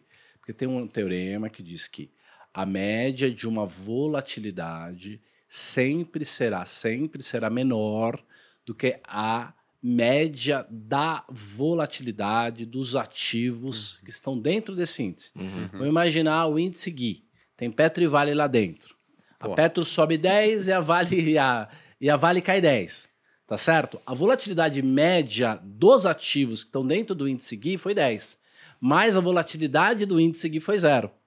Então, a- enquanto a média da volatilidade dos ativos do índice hoje em dia deve estar nos 33% ao, ao ano, a do índice está 20%, 19%. Então, é muito mais barato. Uhum. E preço de opção depende de volatilidade. Uhum. Por exemplo, uma opção de algo que tem 19% de volatilidade ao ano custa 5, algo que tem 30% de volatilidade ao ano custa 15. Uhum. Olha a diferença. Então, é um, é um terço mais barato você comprar a opção do índice. Além disso, bem é, fora do dinheiro, pozinho, pozinho, 2, 3 centavos. Depois, é, eu compro em média com 40 dias úteis. Tá? 40 dias úteis, mais ou menos. BOVA 11. Tem bastante liquidez. Tem liquidez também no IBOV, que tá aí, tem liquidez bem grande, tem market maker, Uhum. tem book, profundidade, tudo mais. E, cara, se eu fosse a Dynamo, eu ia comprar no S&P. Uhum. Eu ia comprar lá fora. E assumindo que tem uma correlação com os ativos daqui, aí É, acaba exato. compensando no final, né? Exato. Ah, lá, lá nos Estados Unidos não tem limite de, de Ah, não, lá eu sei que é regado. Aqui, É. aqui que é, É. Eu já passei umas tristezas, assim, Sim. tentando pegar a opção de ativo individual. não, é, é.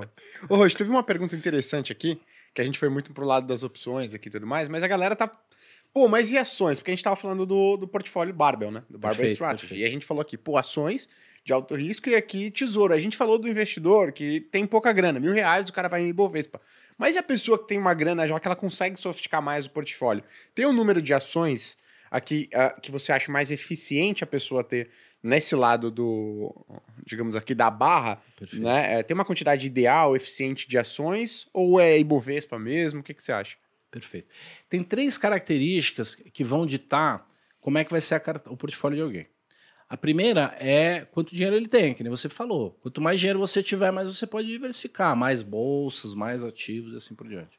A segunda característica é quanto tempo você tem. Gerir uma carteira com 10, 15 ativos, buscar 10, 15 ativos, pressupõe você ler muito relatório, você assinar um monte de casa de análise, você fazer uma série de coisas que não é trivial. Então você precisa de tempo, né? De dinheiro e o terceiro é conhecimento, Uhum. né? Pô, o, eu, eu fui analista na década de 90, né?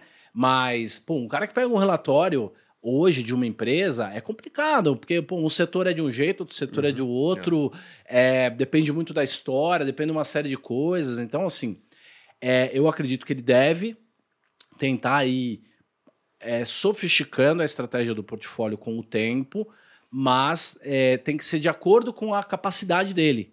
Se ele não tiver a capacidade de comprar uma boa carteira de ações, é melhor ele ir no BOV. Na medida que você falou, né, ele tem condições. Cara, tem um número mágico que dizem por aí que é 15 ativos. Uhum. Porque mais do que isso, a gente chama de worsification. Uhum. Né? Você está piorando ao invés de melhorar. É, Exatamente legal. isso. Boa.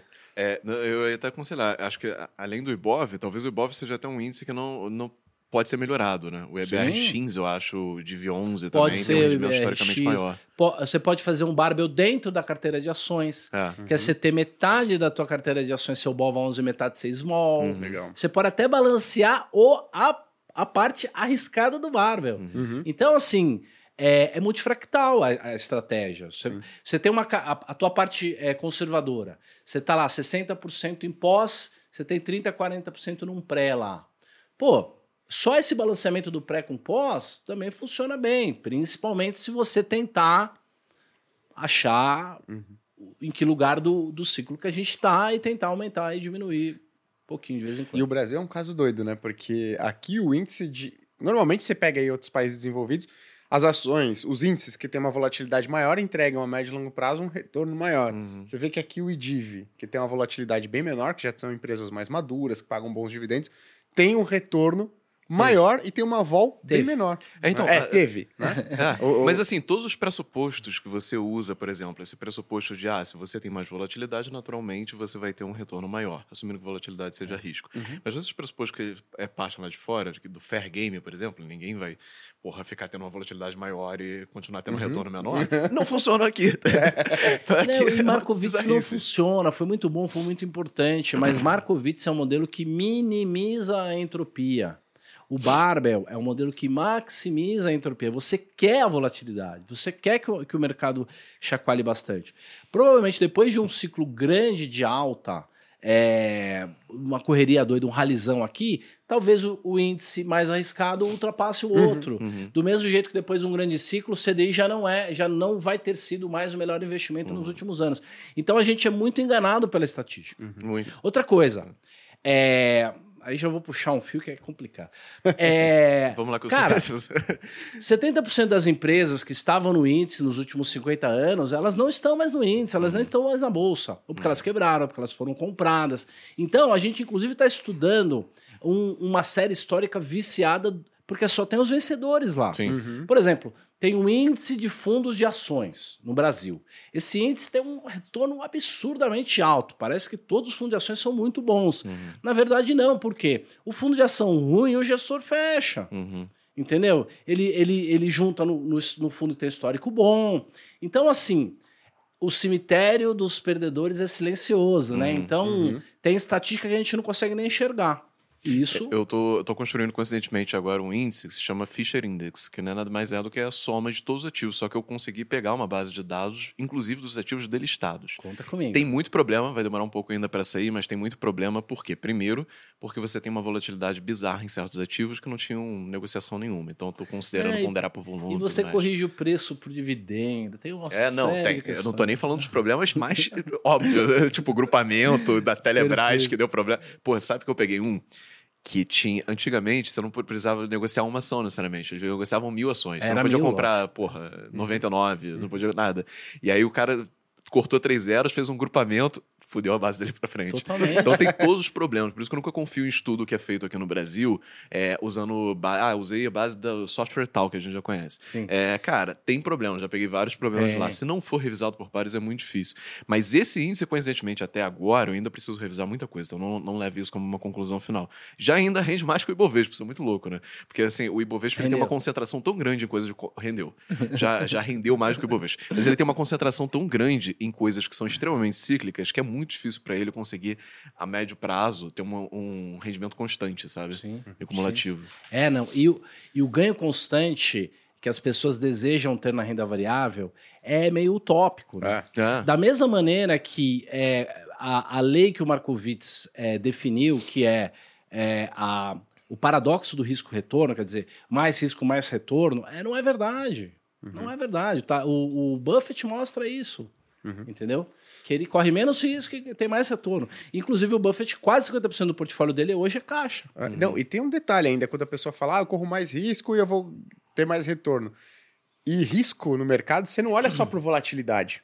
né? Pô, por exemplo, risco de renda fixa. Tem um monte de gente aí comprando Sintubô, Indebenture, FDIC, Sim. CRI, CRA, por quê? Fala, pô, não tem risco, não tem volatilidade. E ainda tem uma promessa, tem uma promessa de pagamento de retorno mais alto. Então, quando você vai analisar risco, não considera só volatilidade no negócio, né? Quando o assunto é renda fixa. Existem fica cinco naturezas de risco. E um ativo pode ter as cinco naturezas, cada uma com um peso específico. Então, ah, o número de combinação é, é, é, é infinito. Mas, basicamente, você tem é, o risco de mercado, que é a volatilidade, é um dos fatores de risco. Uhum. Você tem um outro fator que é o risco de crédito, ele é oculto, Uhum. entendeu? Ele é Perfeito. tudo ou nada, é binário. É, você tem é, o risco da variação da taxa de juros, tem o risco cambial, você tem o, o risco é, é, jurídico, entendeu? Então, é, existem várias naturezas de risco e cada ativo tem uma natureza de risco. Então, para você fazer o barbell, você tem que ir dividindo dessa maneira, né? Uhum. Você tem que dividir dessa maneira. Por exemplo, é, um título de renda fixa é, pré-fixado de dois anos é, de um banco médio, ó, quanto tipo de risco tem lá? Você tem o risco do mercado secundário, você tem o risco do calote, você tem o risco de uma série de coisas. Uhum. Então, é, na hora que você vai sofisticando mais o portfólio, vai ficando cada vez mais complexo. Essa colocação que você fez foi perfeita, Fernando, porque o que é risco no final do dia? É o risco de você perder dinheiro. Uhum. Ponto. Só que a galera, às vezes, confunde isso e fala, ah, então volatilidade não é risco. Pega o você perder dinheiro. Como é que você quebra isso em vários pedacinhos? Tem várias coisas que poderiam indicar que você vai perder dinheiro. Por exemplo, primeiro, a volatilidade passada. Talvez você possa assumir que isso indica a volatilidade futura. E, cara, se você caiu muito, talvez você perderia dinheiro.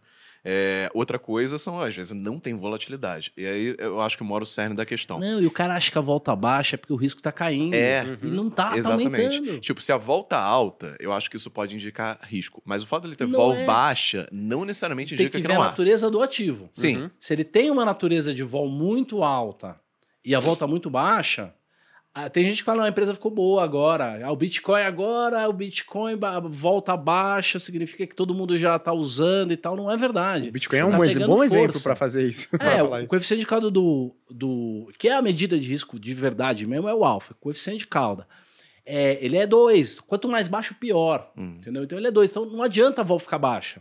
Porque a vol não é uma medida. Porque a vol tem volatilidade. É. Ela é estocástica. Então, é, é- é- tudo isso é bem complicado. De qualquer maneira, quando você falou, será que vale a pena fazer o, o tail hedge para diminuir vol? Tail hedge não é para diminuir vol. Tail hedge é para diminuir drawdown. Uhum. Perda máxima.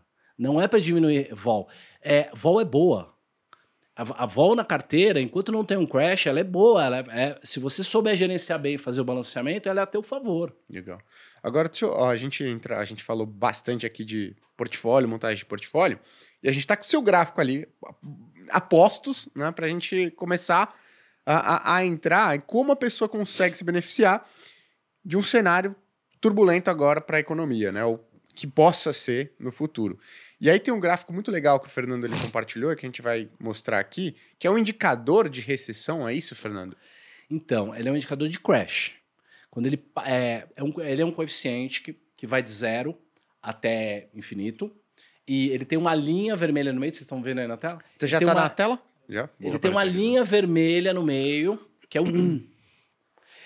Desde 2007, tu- às vezes, e isso não é estatística, porque só aconteceu cinco vezes, tá? Mas desde 2007, quando ele ultrapassou, a gente teve um crash. Isso aconteceu cinco vezes. Então, veja aí como é que foi 2008. Tá aí, ó, ele vai até 2, ele vai até 1,94. Ele, ele cruza a linha do 1 em abril de 2008. E aí ele chega lá em cima em julho e o crash é na última semana de agosto. Uhum. Então, um mês e pouco depois.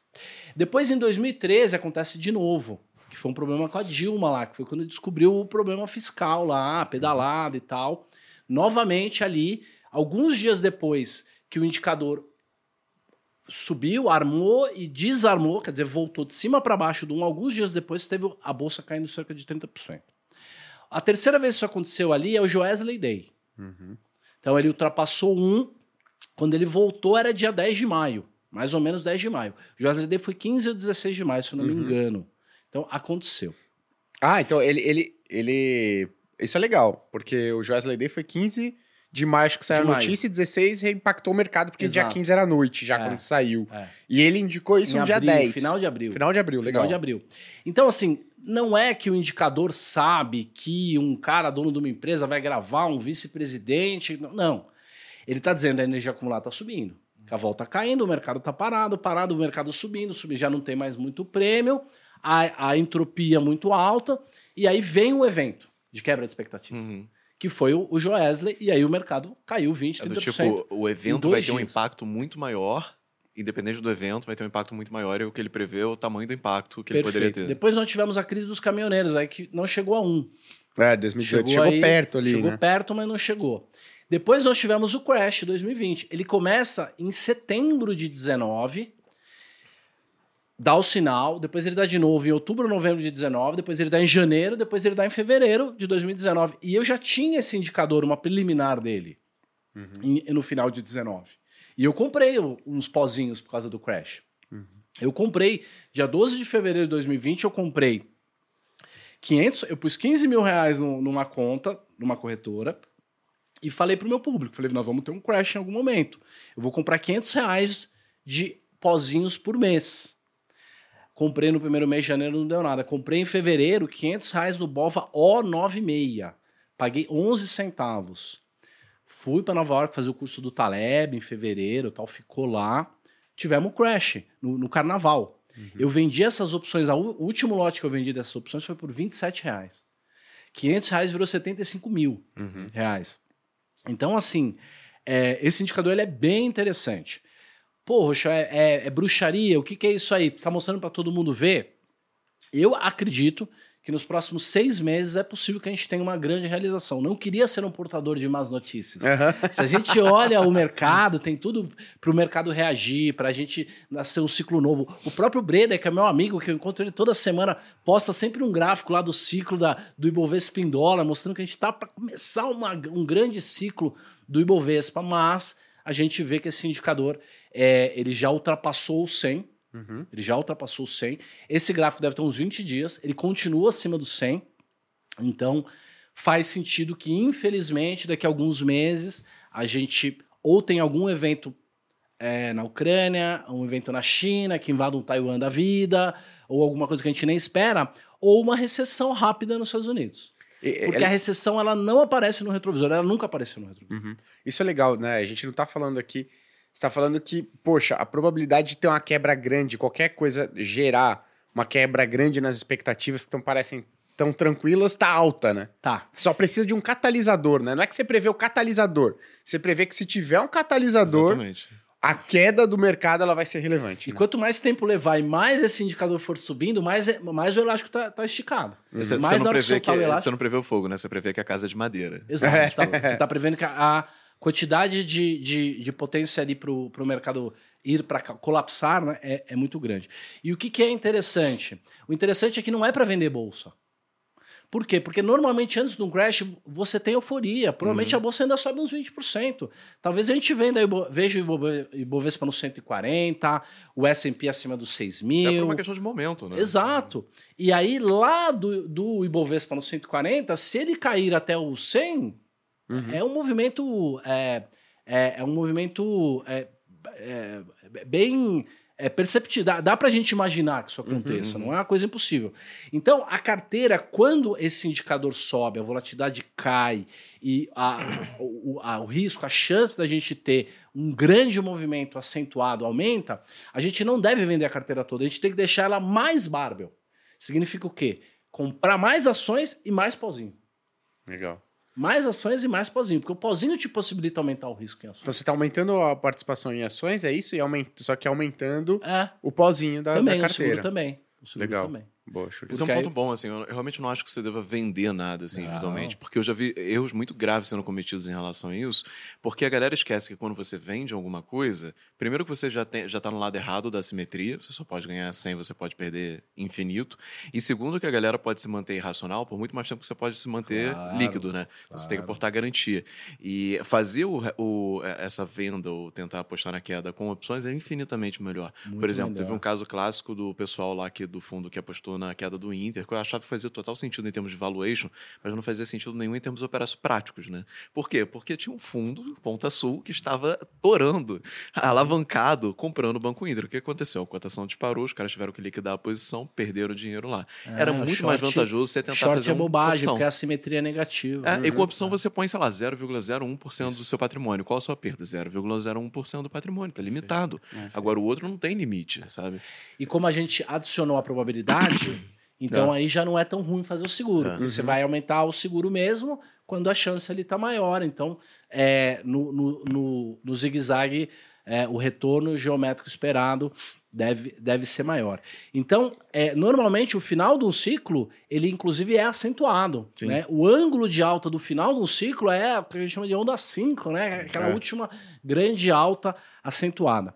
Se é, Tem um gráfico bem clássico, inclusive tem no livro do Taleb, mas muita gente já publicou, que tem no Cisne Negro, que é, é, o gráfico do S&P normal e o gráfico do S&P se você tirar os 20 melhores dias. Uhum. Os 20 melhores dias em 50 anos, você tira os 20 melhores dias e o retorno é menos da metade. Uhum. 20 dias fazem toda a diferença. Por isso que ficar tentando é, operar, fazer time na carteira toda, o tempo todo, é bobagem. O melhor é fazer o balanceamento e, às vezes, se você quiser aumentar a sua mão em bolsa, comprar um pouco de seguro. Somente quando ele está barato. Por quê?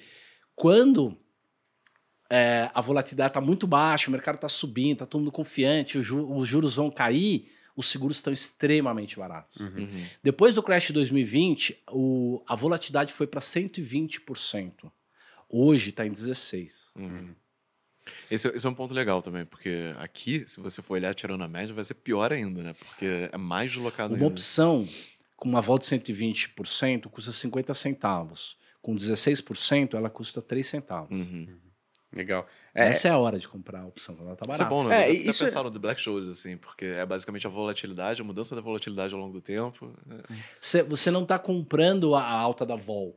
Você está comprando uma coisa que a gente chama de curtose, que é realmente a. Você está comprando a pancada. É, e, e isso é interessante, né? Porque as pessoas elas querem comprar proteção quando? Contra a queda. Quando a queda já É. começou. Na, na crise ou lá embaixo, entendeu? Uhum. Não. Você tem que comprar o, o guarda-chuva quando tá sol. Perfeito. Agora, você falou muito de opção né, de ações e tudo mais, mas tem pessoas que fazem muita essa estratégia de comprar proteção e tal em papel específico e em moeda, né? Vocês utilizam, ah, ah, acho que para papel específico, acho que já ficou claro que não, né? Mas não sei, às vezes você fala, não, a gente Não, já dá utilizou fazer, dá tudo fazer mais. papel. Às vezes a tua carteira, ela, ela não é minimamente parecida com o índice. E aí você vai ter que fazer o seguro individual de, de, de cada papel, ou pelo menos alguns papéis que você está mais concentrado, vai funcionar também. Legal. E de câmbio? Porque tem muita gente que se arrisca aí em.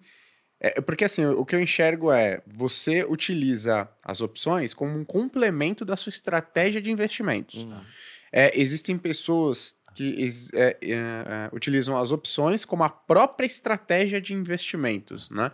Tem uma diferença grande aí, né? Tem, tem, totalmente. Eu chamo investir com opções, não investir em opções. Uhum. né? É, o, o, o portfólio é que importa. Você tem que ter as classes de ativos, você tem que realmente ter um portfólio, não ser um especulador de opções, não faz nenhum sentido. É, câmbio é interessante, por quê? Primeiro, o dólar tem uma vol muito mais baixa do que a bolsa. Uhum. Teve, tem? É, tá, digamos tem. Beleza, a vol é muito mais baixa. E quando ele dá as porradas, são porradas grandes. Só que você não vai comprar put, você vai comprar call. Uhum. Porque, na verdade, você quer se proteger ou você quer ganhar com a alta do dólar, não com a queda do dólar. E depois de quedas e que a- o dólar fica parado, caindo, parado, caindo, fica bem barato comprar opção de dólar. O problema é que não tem mini contratos, só tem contrato grande. E aí é 50 mil dólares cada um, no mínimo 5. Uhum. Então são 250 mil dólares de no- disposição, né? Que você precisaria para comprar uma, uma opção de dólar. Mas eu acho bem, bem interessante também usar a mesma dinâmica. Se por algum motivo você acha que o dólar pode dar uma pancada, a volatilidade dele está muito baixa, você poderia comprar calls de dólar na- com a mesma característica, lá longe, uma, uma quantidade grande. É legal você ter falado isso, porque a gente realmente, assim, você falar de opções tem uma responsabilidade muito grande por trás. Porque qual é o risco do cara realmente perder muito dinheiro? Ele ficar muito concentrado no ativo, ele operar vendido o ativo ou ele operar alavancado o ativo. Perfeito. Quando você vende uma opção, você às vezes faz as três coisas ao mesmo tempo. Eu já vi muita gente quebrando, principalmente em, em épocas que tá de bull market É, máximo, assim. é, o cara fala, ah, não, agora eu vou mudar de vida. E aí ele pega todo o patrimônio dele, opera vendido numa opção e alavancado, né? Porque, Uhum. cara, a opção é naturalmente alavancada quando você coloca todo o patrimônio. E aí perde todo o dinheiro. É, o- o que- uma coisa que a gente queria, que eu queria ressaltar, né? Você comprar uma put, você está comprando uma opção de queda, né? Você é diferente você vender uma call, É, né? Tipo assim, é, é que uma call é uma opção de compra, tá? Então tem que tomar muito cuidado. O que, que você acha? Dá pra pessoa ficar, ficar operando vendida em, em opção? Dá se ela fizer o dividendo sintético. Inclusive no, no MBA do Barsi, né? Que é aqui Uhum. da casa, eu vou dar aula lá sobre dividendo sintético, que eles gostam muito, mas é um, é um conceito meu, né? Você vender a, a call de compra? É, então, é, por exemplo, você tem uma carteira grande de, sei lá, de Eletrobras. Aí, pô, a Eletrobras subiu bastante, a volta também tá alta. Você vai lá e pega um pedacinho da tua carteira de Eletrobras e vende umas opções de compra, umas calls. Uhum. Se a Eletrobras ficar parada ou cair, a taxa é tua. Você adicionou um, um dividendo a mais lá no teu Uhum. retorno. Se a, a- se a empresa subir loucamente, você deixa exercer aquele pedaço daquela tua carteira, você entrega e compra algum outro ativo que esteja mais barato, porque inclusive ele já saiu do teu prêmio de, de risco. Então, dá para vender opções de uma maneira segura, desde que seja combinado com as ações, ou se você realmente quiser comprar as ações, você pode vender umas puts, que também é um dividendo sintético. O problema é que é, as pessoas dizem opção é cemitério de malandro. Uhum. E é. Porque o que, que é o malandro? O malandro é o cara que quer ganhar dinheiro sem estudar, sem saber nada, Sim. pegando atalho. Não tem atalho no mercado financeiro.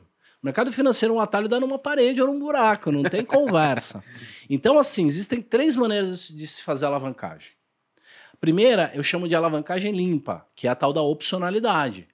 Você comprou ações de uma empresa, ou você comprou ações daquela, opções daquela empresa, cara, ela pode quebrar, pode ter um ataque alienígena, uma, um- um- uma chuva de meteoro, mas você perde aquilo ali. Se for a teu favor, você pode ganhar várias vezes aquilo que você investiu, tanto com a opção quanto com a ação. Como eu falei, pô, paguei 12 centavos e vendi por 27 reais. É, então, isso é opcionalidade, é o primeiro tipo de alavancagem. É muito a ganhar, pouco a perder, as chances estão contra você, Uhum. tá? Então, é, a probabilidade de você dar uma grande porrada numa opção é, é, é baixa. E a probabilidade de você dar uma grande porrada é sempre quando a chance está contra você, porque você só É, ganha dinheiro sozinho. exato. O- o- o- isso, inclusive, foi um negócio que me criticaram outra vez, eu não entendi. Eu falei, quando eu tava com a Luísa aqui, que a bolsa era um jogo de soma zero. A bolsa é um jogo de soma zero, isso não é discutível, assim, ponto. É, assim, para você ganhar, outra pessoa necessariamente tem que perder o dinheiro. É, e esse é um, um jogo de soma zero, para você ganhar, você tem que estar na tese sozinho, entre aspas, ou com poucas pessoas. E, e uma outra coisa interessante é, com relação é, a essa questão é, do risco é que é, as pessoas é, não entendem de alavancagem, então elas não sabem a diferença entre você comprar uma opção a seco e você, por exemplo, fazer um termo ou comprar um Uhum. contrato futuro. O termo e o contrato futuro é o segundo tipo de alavancagem, que eu chamo de alavancagem suja, que basicamente é um empréstimo. Então, você tem 10 mil reais na corretora. Aí você quer comprar 40 mil reais de Banco do Brasil. A corretora permite. Termo. Então, você deposita os 10 mil de garantia, você compra 40 mil a termo de Banco do Brasil para pagar em 60 dias. 40 mil reais. Se o Banco do Brasil subir 20%, você vai ganhar 8 mil reais. 40 vira 48. Só que o teu patrimônio é 10. Então você vai ganhar 8 sobre 10. Você vai ganhar Uhum. 80%. Você é brilhante, gênio. Vai sair na capa da Exame, da The Economist. Agora, o que venta para um lado, venta para o outro. Se o mercado cair 20%, 40 mil vira 32 mil. Só que você deve 40. Uhum. E você só tinha 10, agora você perdeu 8. Então, dos seus 10 sobrou 2. Uhum. Então, agora você tem 2 para garantir uma alavancagem de 32. Uhum. Então, uma alavancagem de 300%, que é o que você tinha, sobe para uma alavancagem de 1.600%, com uma queda de apenas 20%. Uhum. Então, o empréstimo é o- a coisa mais arriscada, é uma das mais arriscadas que existe. Por isso que a primeira lei lá do nosso, do nosso ELF, lá da nossa filosofia, é não tenha dívidas. Sim. Dívidas acima de 20% são extremamente arriscadas. Contrato futuro é a mesma coisa, termo é a mesma coisa, pegar dinheiro emprestado para comprar ações, é, tudo isso é a mesma coisa. Terceiro tipo de alavancagem, é a alavancagem tóxica. Vender opções descobertas. Aí Que é o é. que você falou. Aham. É um exemplo só. Nós tivemos a desvalorização cambial no dia 16 de fevereiro de 99. Eu me lembro, eu lembro do termo do que eu estava usando, eu lembro que eu almocei. Nesse dia, a bolsa subiu 32%. E o dólar também subiu 30%. Imagina a bolsa subir no dia 30%. Essa porra que fode minha série. Eu tinha, eu tinha, é, eu tinha um, um cliente que ele tinha uma loja de 1,99 e ele queria se proteger de uma alta do dólar, se o dólar subisse. O que, que ele fez? Ele comprou opções de dólar, porque ele não tinha dinheiro para comprar contrato futuro. Ele pôs 1.200 dólares, 2 mil dólares, tirou mais de um milhão de dólares. Caraca. Imagina o cara que vendeu opção de dólar para ganhar mil dólares na, na moleza. O cara tá correndo o risco de mil para um. Uhum. E se eu não me engano, essa foi a grande porrada do Pactual lá atrás, inclusive, que fez o Pactual virar um grande banco, né? Que ele já anteviu, não era tão difícil assim, era Verde também. concebível, o verde também. É, acho que foi o dia mais, o dia mais Porque era algo concebível, assim, você Sim. tem um limite para o quanto você consegue segurar o câmbio, É. suas reservas. É, era frágil, né? Era frágil. É. E a simetria é muito favorável nesse ponto, porque tem um limite para o quanto você pode segurar, mas não tem um limite para o quanto ele pode subir depois que É. você solta, sabe? E a vol ali é baixa, né? Porque é represado. Uhum. Boa. Agora, pô, é, Roxo, a gente tá falando aqui do seu indicador de, cra- de crash que tá ali elevado. Mas, pô, tem alguma maneira que a pessoa física ela consiga monitorar o mercado, né? E ela fala, poxa, ó, o, eu sei que o, o indicador do, do roxo é bem mais sofisticado e tudo mais, mas para ela ter uma ideia, tem algum indicador que ela consiga olhar em, em algum momento que fala, olha, poxa, aqui pode ser uma boa eu aumentar minha proteção, meu seguro da minha carteira. Tem vários, mas assim, capa de revista. É uma revista não especializada em bolsa, coloca lá, bolsa, melhor negócio do mundo. Conheço o Joãozinho, que era motoqueiro e bababá. Uma história de sucesso. Normalmente euforia. Normalmente é bom, de repente, já pensar em comprar algum seguro. Quando ao contrário, é, é jogatina, cassina, bolsa, o risco, todo mundo falando mal, ninguém quer, tal, hora de comprar. É, volatilidade muito alta, então pânico, todo mundo querendo comprar seguro, volatilidade muito alta, vai ca- acabar o mundo, normalmente é hora de comprar.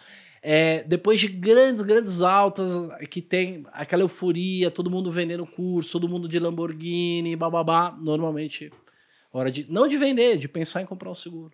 Legal. Ou É, voltar para alocação neutra, né? Se Uhum. tiver uma alocação. Legal. Concordo. Eu acho que esse é o indicador mais prático do mundo. Assim. Tá todo mundo, porra, renda fixa, renda fixa, que o Gui tá ganhando muito dinheiro.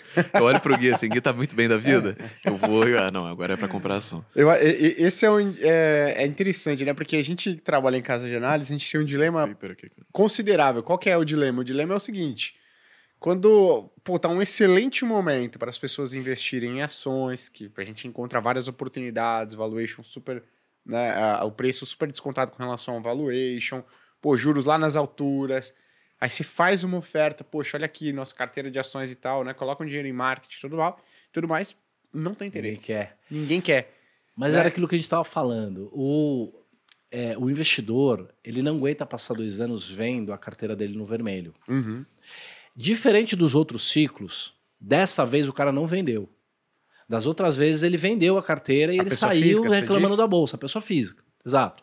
Dessa vez, de 2021, 22, que a bolsa começou a cair para cá, o cara continua comprado. Só que é muito doído para ele todo dia abrir o extrato, ver lá o, o aplicativo e ver que está em vermelho, porque ele se sente incompetente, Uhum. perder dinheiro dói fisicamente, é que nem apanhar, dói mesmo. Então, ele tá falando de outros assuntos. Daqui a pouco a bolsa bate recorde de novo, 130 mil tá logo aí, o cara volta a ver a carteira dele no verdinho e aí volta a ser assunto de churrasco. Uhum. Sim. Infelizmente, o prêmio de risco já não tá tão bom, que Perfeito. é o que você estava falando. É, é, é, exatamente. A gente tem, tem, tem uma percepção. Mas por isso que o Barbell é legal, de você ter bastante caixa. Porque quando todo mundo tá lá, pô, eu queria comprar mais, a minha carteira de ações é muito grande, o risco é muito grande, você tá lá só abraçando. Você entra em especificidade de ativos, de ações que você gosta no momento, ou Roxo, vocês. Como é que vocês estão. Faz um stock pick É, ou você faz um vai mais stock por índice? É. Cara, a a- é, o objetivo da Polyface é ser um- um- uma gestora quant meio é, única, assim. É, eu ia falar revolucionária, mas o termo revolucionário eu já não gosto mais. Um, é, um, um caso único que a gente usa toda os conceitos do Taleb completo, de uma maneira quântica, com IA, com uma série de coisas. Então, assim, o nosso software atual, ele só compra pozinho, ele é bem papai e mamãe, de boa. A próxima versão que a gente vai subir, ele já faz cinco tipos de valuation. Uhum. Ele já faz valuation, ele já usa várias métricas de Magic Fórmula. E em algum momento eu quero, inclusive, ter uma equipe de analistas muito boa, em que os caras possam dar uma nota subjetiva. Por quê? Porque tem é, coisas sobre a empresa que só uma pessoa que vá lá e olhe, converse com o CEO, converse com o cara de uhum. RI, converse com os clientes, é capaz de descobrir uhum. sobre aquela empresa. Uhum. Então, eu acho que o futuro será quantitativo, mas não a, o, a IA gerindo sozinho. Esses grandes caras brilhantes que a gente tem hoje, eles vão dar parâmetros para as IAs e as IAs vão gerir os portfólios. Porque para algumas coisas a IA é muito melhor, o algoritmo é muito melhor. Para algumas coisas, complementar um olhar humano nunca, é, nunca vai, você vai conseguir substituir isso. Uhum. Eu concordo. E, eu, assim, a minha vida desde sempre é fazer valuation. Né? Concorda porque você é analista de ações, né? Tá com medo. Por quê? Tô brincando. Não, não, mas é, é porque o, É o analista mais a IA, não é só a IA. É, eu vou falar justamente o contrário. É. Vou fazer um, uma crítica, na verdade. Eu acho que dá para automatizar 99,9% do trabalho do analista hoje. É. Qual o 0,1% que não dá? Não tá nem no valuation. Eu acho que o valuation eventualmente vai ser, porque tem algumas coisas que eu acho que o chat GPT já conseguiria fazer hoje, por exemplo. Já. Mas qual 0,1% que você não leva em consideração como valuation, mas afetaria ele futuramente? Que é gatilho e abacaxi. Vou citar um exemplo prático Perfeito. aqui. É, pão de açúcar, por conta de uma medida que ele conseguiu ganhar depois que a Constituição de 88 foi aprovada, ele não pagava CSLL que é mais ou menos 9% de imposto sobre o que sobra de lucro para ele. Ele era uma das pouquíssimas empresas no Brasil inteiro que não pagava desde aquela época, desde 92, se não me falha a memória.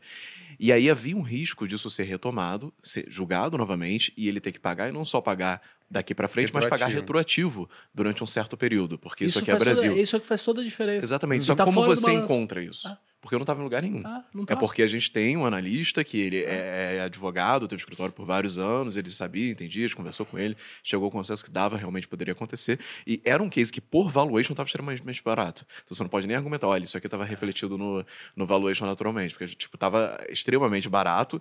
E assim, o negócio depois aconteceu e teve um impacto quando a notícia saiu. Sabe? Uhum. Eu... Ter um analista só para vetar já ajuda demais. É, uhum. exatamente. Já ajuda demais. Não gostei do CEO entendeu? Uhum. Tal, tal, ou tem um problema que pode acontecer tal. Uhum. A, a, IA não vai pegar isso. Mas muita coisa vai fazer, cara. E imagina vai, vai. uma IA que usa a estatística certa. Porque o GPT, para conversar com você, tal, tal, tal, a distribuição normal funciona. Uhum. Mas para esse tipo de dados estatísticos, já que nós estamos falando de estatística hoje, não estacionários, quer dizer, complexos pra caramba, é você tem outras IAs muito mais preparadas Sim. que medem, por exemplo, terremoto. Sabe um bom, uma boa analogia para esse meu indicador de crise? É o tsunami. Uhum. O, o, tsunami, para ele acontecer, a primeira água tem que ir embora. A praia tem que ficar, tem que ficar vazia. A praia fica vazia, aí a água vai, aí ele vai lá, é, é, ganha força, potência, e aí ele invade a praia. Então, esse sinal vermelho meio que é a, a água já, já voltando. Então, assim, usar uma matemática legal, é, com, muitos dados, com é, dados diferentes, por exemplo, existem quatro dimensões de informações diferentes que você pode obter no mercado para tomar uma decisão de investimento. Você tem o balanço, por exemplo, que é o fundamento micro. Você tem o macro, a macroeconomia, o fundamento macro. Cara, tem cara que é especialista só num, tem cara que é especialista só no outro. Tem casa hoje que já faz os dois. O futuro vai ser o quê? Vai ser o MMA. É uma uhum. casa que o cara analisa muito bem as empresas, mas também analisa muito bem a economia e também analisa o timing muito bem. Então, é, você tem naturezas de informação diferentes que você vai uhum. buscar, que você consegue enriquecer a, a tua alocação. Uhum. Basicamente, você vai conseguir chegar no prêmio de risco é, melhor. Sim, eu, e, e assim. Tem algumas coisas que são negligenciadas aqui por essa mania de querer ser 880. Então, por exemplo, se você for olhar Quant, você vai encontrar alguns que são, ah, eu sou o quê? Eu sou Factor Investing. É. E aí ele não pode olhar nada para fundamentalista. O uhum. fundamentalista não pode olhar nada para Factor Invest.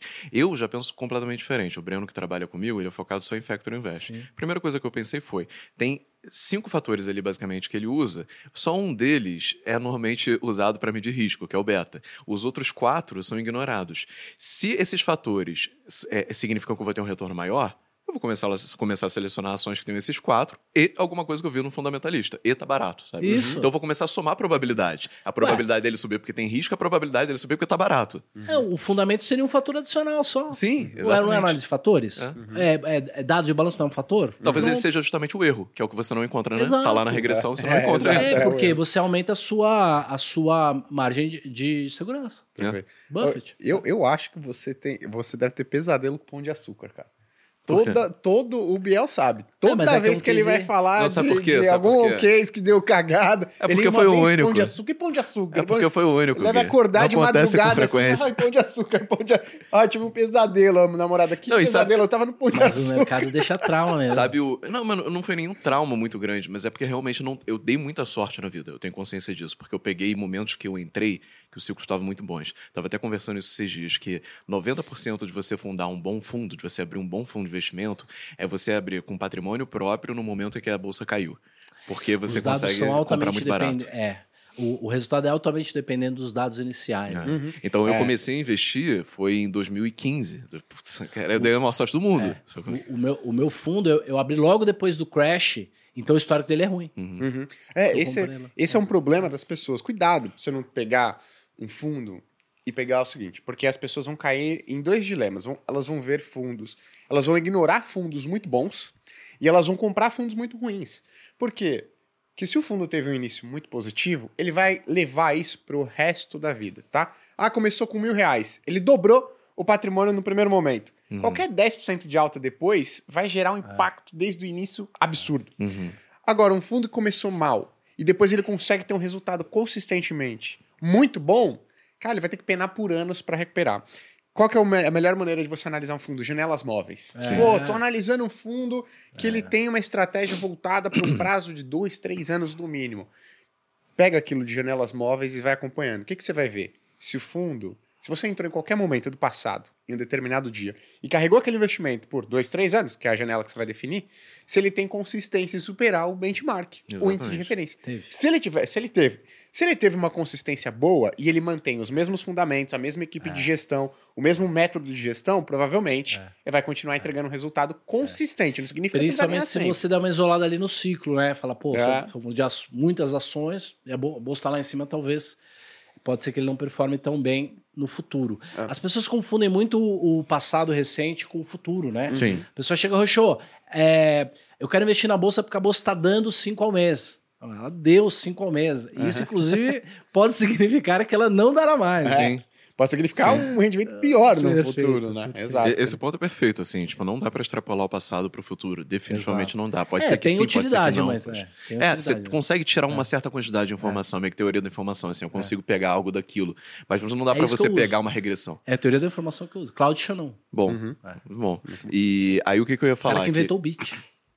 É, cara, essa- esse negócio é muito maneiro, porque a teoria A da gente informação é transforma base- dados em bits, é isso que a gente faz. É, basicamente é o, é o quanto menos de coisa que você pode agregar ali pra ter o- a resposta que você quer no final, sabe? Uhum. E, mas o que eu falei que eu dei muita sorte é porque eu comecei em 2015, comprando ação definitivamente, que era um momento, cara, se você comprar, jogasse por dinheiro pro alto, cair em cima de uma ação, ela provavelmente Até ia subir. voa. É, até tijolo voa. A crise de 2020, por conta do Covid, ali no início de 2020, foi revertida muito rápido, então não foi um, um impacto grande, absolutamente nada que eu tive. E a outra que tava agora, você tá- lembra, eu tava aqui, né? Já conseguiu meio que antecipar, já tava comprando ETF, ganhava com alta de juros americana. Não, e quem faz o balanceamento direitinho, inclusive, se deu muito bem na crise de 2020. Exato. Porque- Nossa, muito É, bem. muito bem, barato, muito porque- bem. É o que eu costumo dizer. a- a- se você pega em dois- início de 2020, em- o início de Pessoal, posso ir ao 2020, banheiro rapidinho, um minutinho? Opa, Com certeza. Aqui a gente liberou já, porque É. todo mundo morre, todo mundo morre. se você pega o início de 2020 e o final de 2020, você vai ver que o Ibovespa ficou estável, Sim. né? Ficou parado. Só que se você seguir uma alocação estrutural, o que que é seguir uma alocação estrutural? Ah, eu vou definir um percentual aqui que eu vou ter em renda fixa, né? Barbell Strategy. Vou se- 50% de Tesouro Selic, 50% Ibovespa. Isso no início de 2020. Tava lá seu dinheiro. 50 mil aqui, 50 mil ali. Chegou a crise, pandemia. Pô, a bolsa caiu 50%. Então, 50 mil que você tinha em ações, vamos supor que ele caiu para 25 mil. Então, o seu portfólio total passou a ter 75 mil reais e você ficou com 66% mais ou menos em renda fixa e com 33 Sim. em ações no Ibovespa. Se você tem uma alocação estrutural, rebalanceia em movimentos bruscos, né, relevante, agudo, em um curto espaço de tempo, você fala, opa, tá errado, pô. Vende o seu tesouro Selic, eu sei que era difícil pra caraca, né? A gente fala isso porque. Mas naquele momento. E nunca vai ser fácil, né? Nunca vai ser momento de fácil, né? crise, vai estar aquela manchete falando, acabou o. Não, e você fala, por exemplo, pandemia. Cara, um evento que ninguém nunca viu. Ninguém que tá Perfeito. vivo hoje viu É. uma pandemia sendo, acontecendo no mundo para saber o resultado. Perfeito. Mas o que, que você fez? Você vendeu ali, você tinha 25 mil reais em ações e é, 50 mil em Tesouro Selic. Você reequilibra. Você ficaria com 37,500 em ações e 37,500 em Uhum. Tesouro Selic. Final do ano, o Ibovespa praticamente recuperou. Né? Se recuperou quase que totalmente ali no final de 2020. Ou seja, esses seus 37.500, eles dobrariam. Uhum. Ah, aqui, se eu fizesse no melhor momento. Tudo bem, a gente está fazendo isso aqui para simplificar, tá? 37.500, você fez esse reajuste no melhor momento. Ah, não vou fazer, mas tudo bem, para simplificar.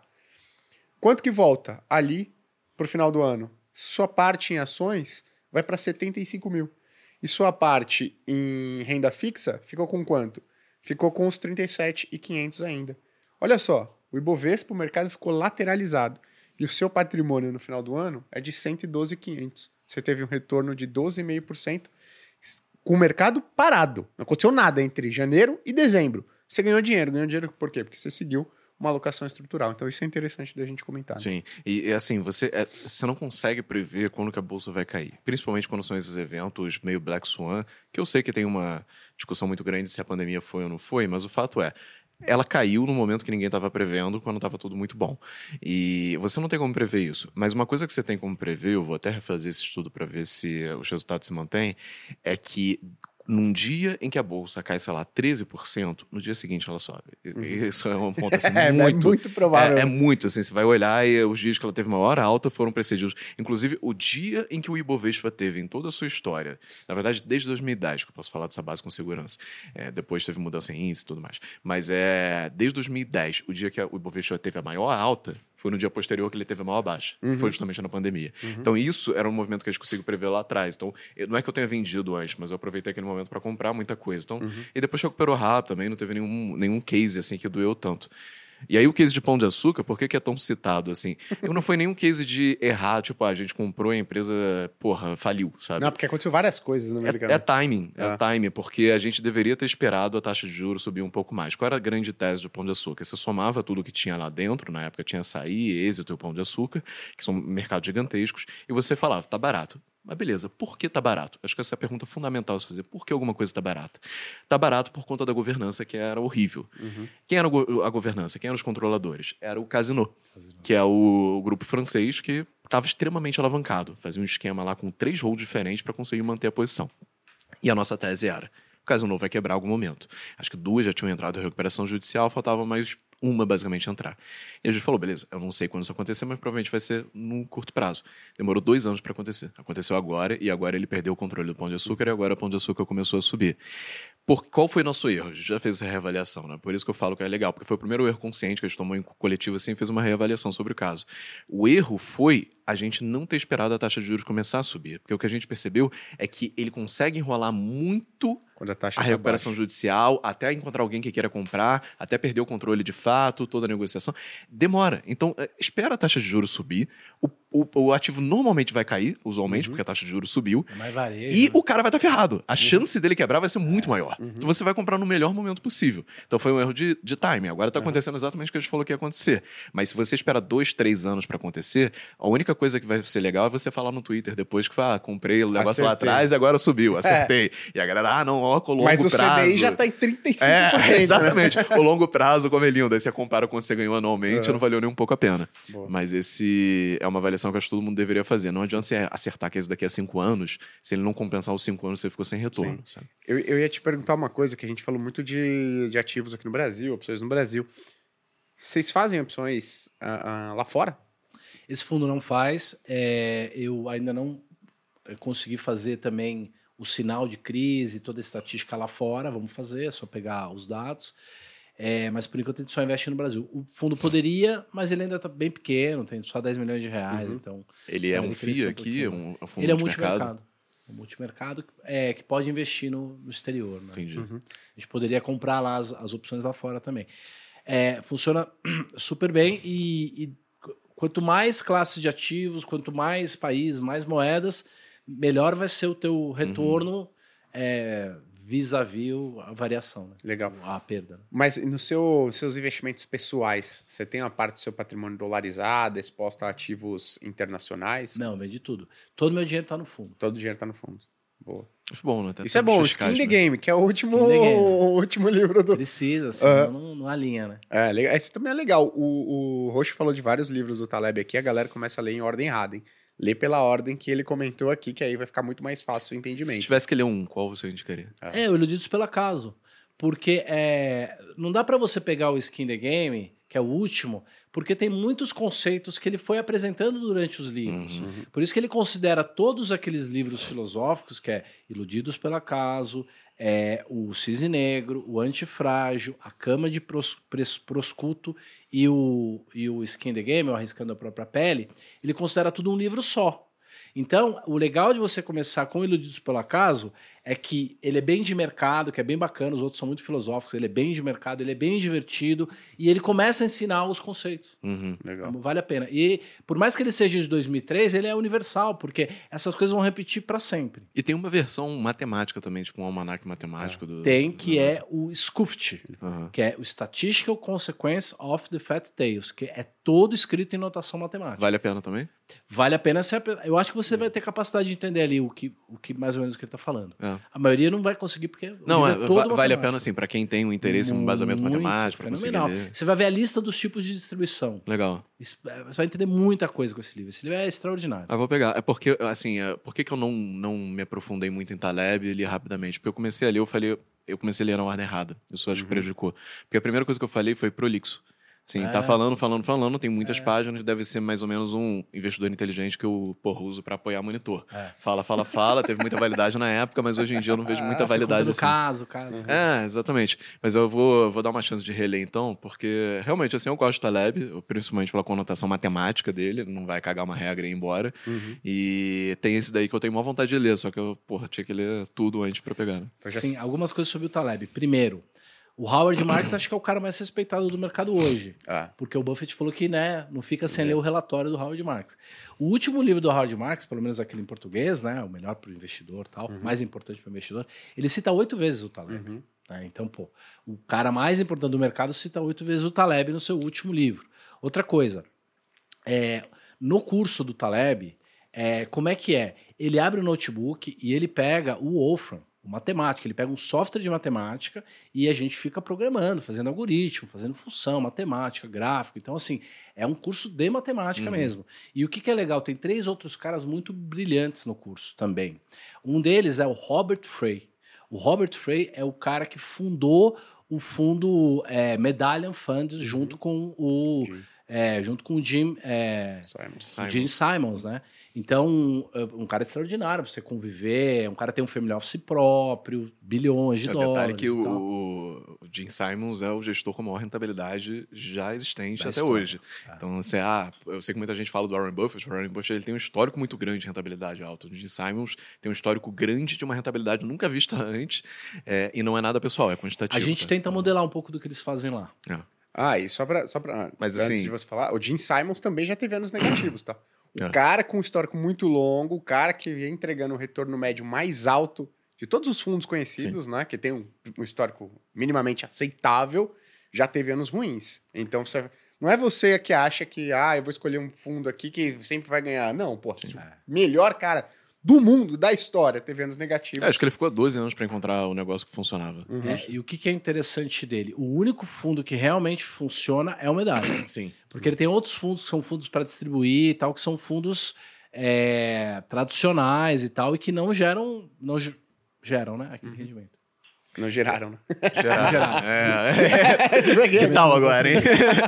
Mas isso aí. o. E, e, de fato, assim, tem um limite, né? Ele só investe 10 bi. Hoje em dia, eh, muita gente pergunta isso. Não, acho que tem 60 bi. Não, no, no Medallion, É. é no máximo 10. Dó- É? De dólar. Não sei se tá olhando Eu real. ouvi dizer que tinha 50 bi de dólar. É, não, é limitado, porque é, é cravadinho, até bonitinho. Porque, assim, 10, aí 10.1 aí vou 10.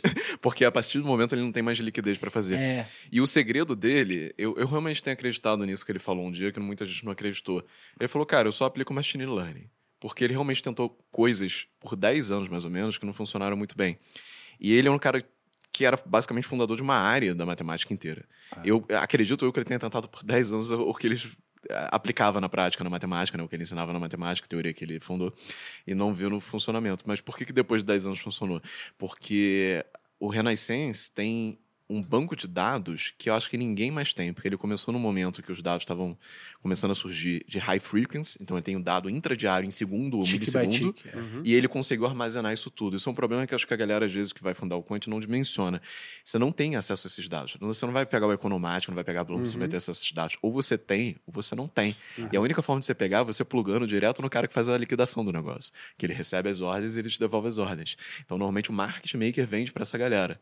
E se você não tem esses dados, amigo, você não vai conseguir fazer um machine learning melhor que os outros. Exato. O segredo está em você ter mais dados. Ele tem mais dados e um histórico de dados maior. E o Medallion basicamente é um grande market maker. É. Porque ele precifica tão bem todas as coisas que aí ele fica operando no mundo todo. Né? Diz que a capacidade de, de processamento matemática dele é maior que o da NASA. É, Uhum. é bizarro. É. Tem um campo de, de. Tem um Maracanã de servidor para armazenar É, dados. mano. Isso é louco, sabe? tipo, é uma infra que é muito difícil você replicar. Isso é legal, porque a barreira de entrada é alta. Eu sei que a Giant Steps aqui no Brasil, por exemplo, o segredo deles não é que eles têm um modelo que funciona. É que eles têm um processo para criar modelos depois o que o modelo lake, para é. de funcionar. É, isso aí. Então isso, O isso faz muita de modelo. diferença. Sim, sim. Agora, Roxo, para a gente né, é, fazer uma última perguntinha aqui, que dicas você daria para pessoa que quer montar um portfólio seguindo o Barbell Strategy, ou seja, seguir com uma carteira de investimentos antifrágil? Que dica que você dá para pessoa física? Né? Cara, simplifique, simplifique. Não, não tenta inventar muita moda. É, escuta de novo tudo que a gente falou aqui. A gente falou muita coisa, foi um programa muito técnico, mas muito bom, muito legal. É, escuta de novo, tenta fazer uma coisa simples, porque é, a alocação estratégica é mais importante do que você acertar o papel, ver o balanço. Não tenta ficar comprando papel que caiu demais. Não misture muito as coisas. Então, assim, você quer fazer trade? Faça, mas pega um pedaço pequeno da tua carteira, separe, isole, porque portfólio é portfólio. O que vai te deixar rico no longo prazo é o portfólio, não é o trade. Mesmo que você seja bom de trade, Uhum. mas o dinheiro que você vai ganhar no trade tem que virar um portfólio. Uhum. Então, assim, é, tenha paciência e considere que você está se divertindo, está aprendendo. É um esporte que nem golfe, você vai fazer pro resto da vida. É esporte de velho. E quanto mais tempo, mais dinheiro você vai ter, mais sábio você vai ficar.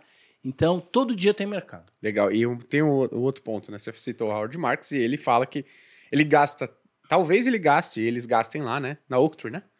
A maior parte do tempo deles eles gastam descobrindo o que não fazer. Ou seja, onde a gente vai se lascar. Então, que dica que você daria para a pessoa também? Eu falo assim, ó, isso aqui você não deve fazer, cara.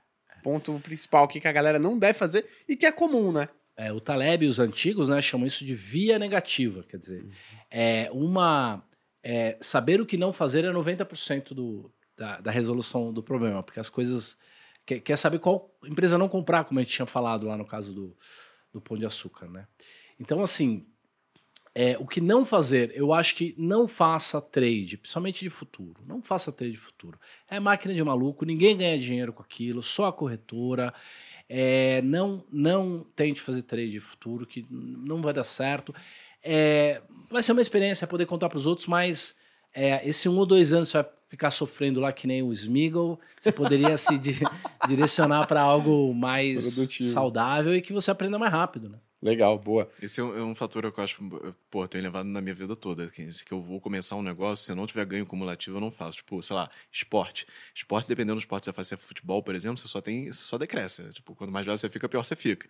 Eu, pô, vou lutar jiu-jitsu, quanto mais velho eu fico, mais eu sei, mais eu consigo lutar. Então, pô, futuro eu acho que é um negócio assim. Você não tem ganho cumulativo. Quanto mais tempo você tá lá, você não fica melhor ou pior, sabe? Porra, o Leandro deve ser chato pra caralho, porque até no esporte que ele vai fazer, ele pensa, porra, Cara, eu vou ficar melhor é, ou é pior. a diversão. Pô, A decisão que você um toma, soco, irmão, é a cara, melhor coisa. desma- É, Tô Eu brincando. tenho que ir pro lugar certo. Por isso que eu te meto a porrada hoje, você não, entendeu? Ó, já tá chamando pro desafio. Já tem o desafio do falei. Cooperini aqui, é outro que vai ser Eu amassado. vou, eu vou mas não botar aqui. milzão na mesa, tá? Lá, pra lá. apostar em mim mesmo contra o Gui. Boa. Ô, Roxo, fala o pessoal as suas redes sociais, se o pessoal quiser te acompanhar, saber um pouco mais do fundo, né? Se e tem como as pessoas entrarem também no fundo de investimento. Sim, é que- sim. O investimento mínimo é mil reais, então é bem, é bem democrático. poliface com y.com.br e você me acha no YouTube, nas redes sociais todas, Luiz com Z, Fernando Roxo. Tem os fakes lá, né? Então, É. todos nós, né? Então, acha o Luciano Roxo certo lá. E, pô, vale a pena, vale a pena começar a acompanhar. Eu faço um programa domingo, que é o Giro da Semana. Legal. Eu faço um papo de opções na sexta. É, a maioria dos bate-papos de investimento que você encontra por aí, as pessoas estão discutindo ativos, não estão discutindo portfólio. Por isso que esse programa foi tão legal. E é muito importante você se questionar o que é um grande portfólio. né? É, eu acho que isso é o mais importante. As É. pessoas elas querem saber qual o papel, É, qual a melhor oportunidade. Elas... Tacada, né? Isso é o que vai trazer o menor retorno para você ao longo do tempo. Não é isso que vai te deixar rico, não é isso que vai fazer você atingir a liberdade financeira. É você montar um bom portfólio. Acho que o, o Roxo foi cirúrgico aqui. Então, e- só que é muito menos sexy, né? Acho que esse é o problema, né? Ah, tudo fica legal, fica sexy se você aprender ali qual é o valor daquilo e tal. Vai te deixar mais rico no longo prazo. Isso É, é, exatamente, pensa nisso, não vai te dar mais dinheiro no longo prazo. É, adrenalina é, é para outra coisa. É. né? Vai andar de bike, vai Surfar, surfar. pô. Exatamente. Vai fazer jiu-jitsu aqui com o Leandro. Não tem pô. muita adrenalina. Aproveita que é, que é fraco, dá pra você. É. Vai lá, vai lá, vai lá. Quem quiser me perguntar academia, Boa. Se vocês quiserem me encontrar nas redes sociais, gui.cadonhoto, no YouTube da Speech e da Finclass. o meu Leandro.varos no Instagram e arroba Volts no Twitter. Boa. Roxo, Fernandão. muito obrigado, cara. Foi muito bom o papo. E a gente vai fazer outros convites aí, tá? E o Leandro vai chegar na hora, assim, não, não se sinta desrespeitado, não. Tá? Gui que tá falando isso, tá? fenomenal, assim, acho que um nível altíssimo, né, a conversa. Agradeço todo mundo aí, tomara que não tenha sido maçante ou, Que ou excessivamente técnico. E vamos fazer conta junto aqui, vamos ver, nós vamos fazer coisa juntos aqui. A gente Não. gosta de estatística, Ter esse vamos índice aí junto. fazer umas parcerias. Boa. Você viu que a galera gostou, porque ficou no, no máximo Que ali de, de espectadores até o final. Que. Então, pessoal, muito. Ah, só lembrando, um recado importante, né? A gente vai ter o maior evento presencial de finanças do Brasil. Com uma surpresa, hein? Quer uma surpresa? Quer uma surpresa? Ah. Eu vou, aceitei agora. tá? Aceitou? Pô, nossa, cara! Caramba, agora agora vocês vou, não podem perder a Por oportunidade. pressão também do André e dos seguidores, tá? E a gente vai, tá, a gente tá discutindo se a gente vai fazer lá o, o, o jiu-jitsu no meio É. do papo, cara. Seria essa legal, hein? Ia superlotar. legal, hein? Super Ia lotar. né? Não, mas a gente tá discutindo, é pra você participar. Mas brincadeiras à parte, vai estar Thiago Negro, Bruno Perini, eu vou estar lá, o Leandro vai estar lá, vai estar Clóvis de Barros, vai estar, poxa, muita gente. Tem surpresa ainda pra estar lá, vai ter pessoa de, pô, o Roxo também convidado boa. ir, pô, vamos lá também. Com certeza. Então, pra você saber mais um pouquinho do evento, o link tá na descrição aqui, né, Biel? Ou você pode apontar o QR Code, a sua câmera, a câmera do seu celular pro QR Code que está aí na tela. Pessoal, muito obrigado pela participação. Até a próxima. Tchau, tchau. Grande abraço.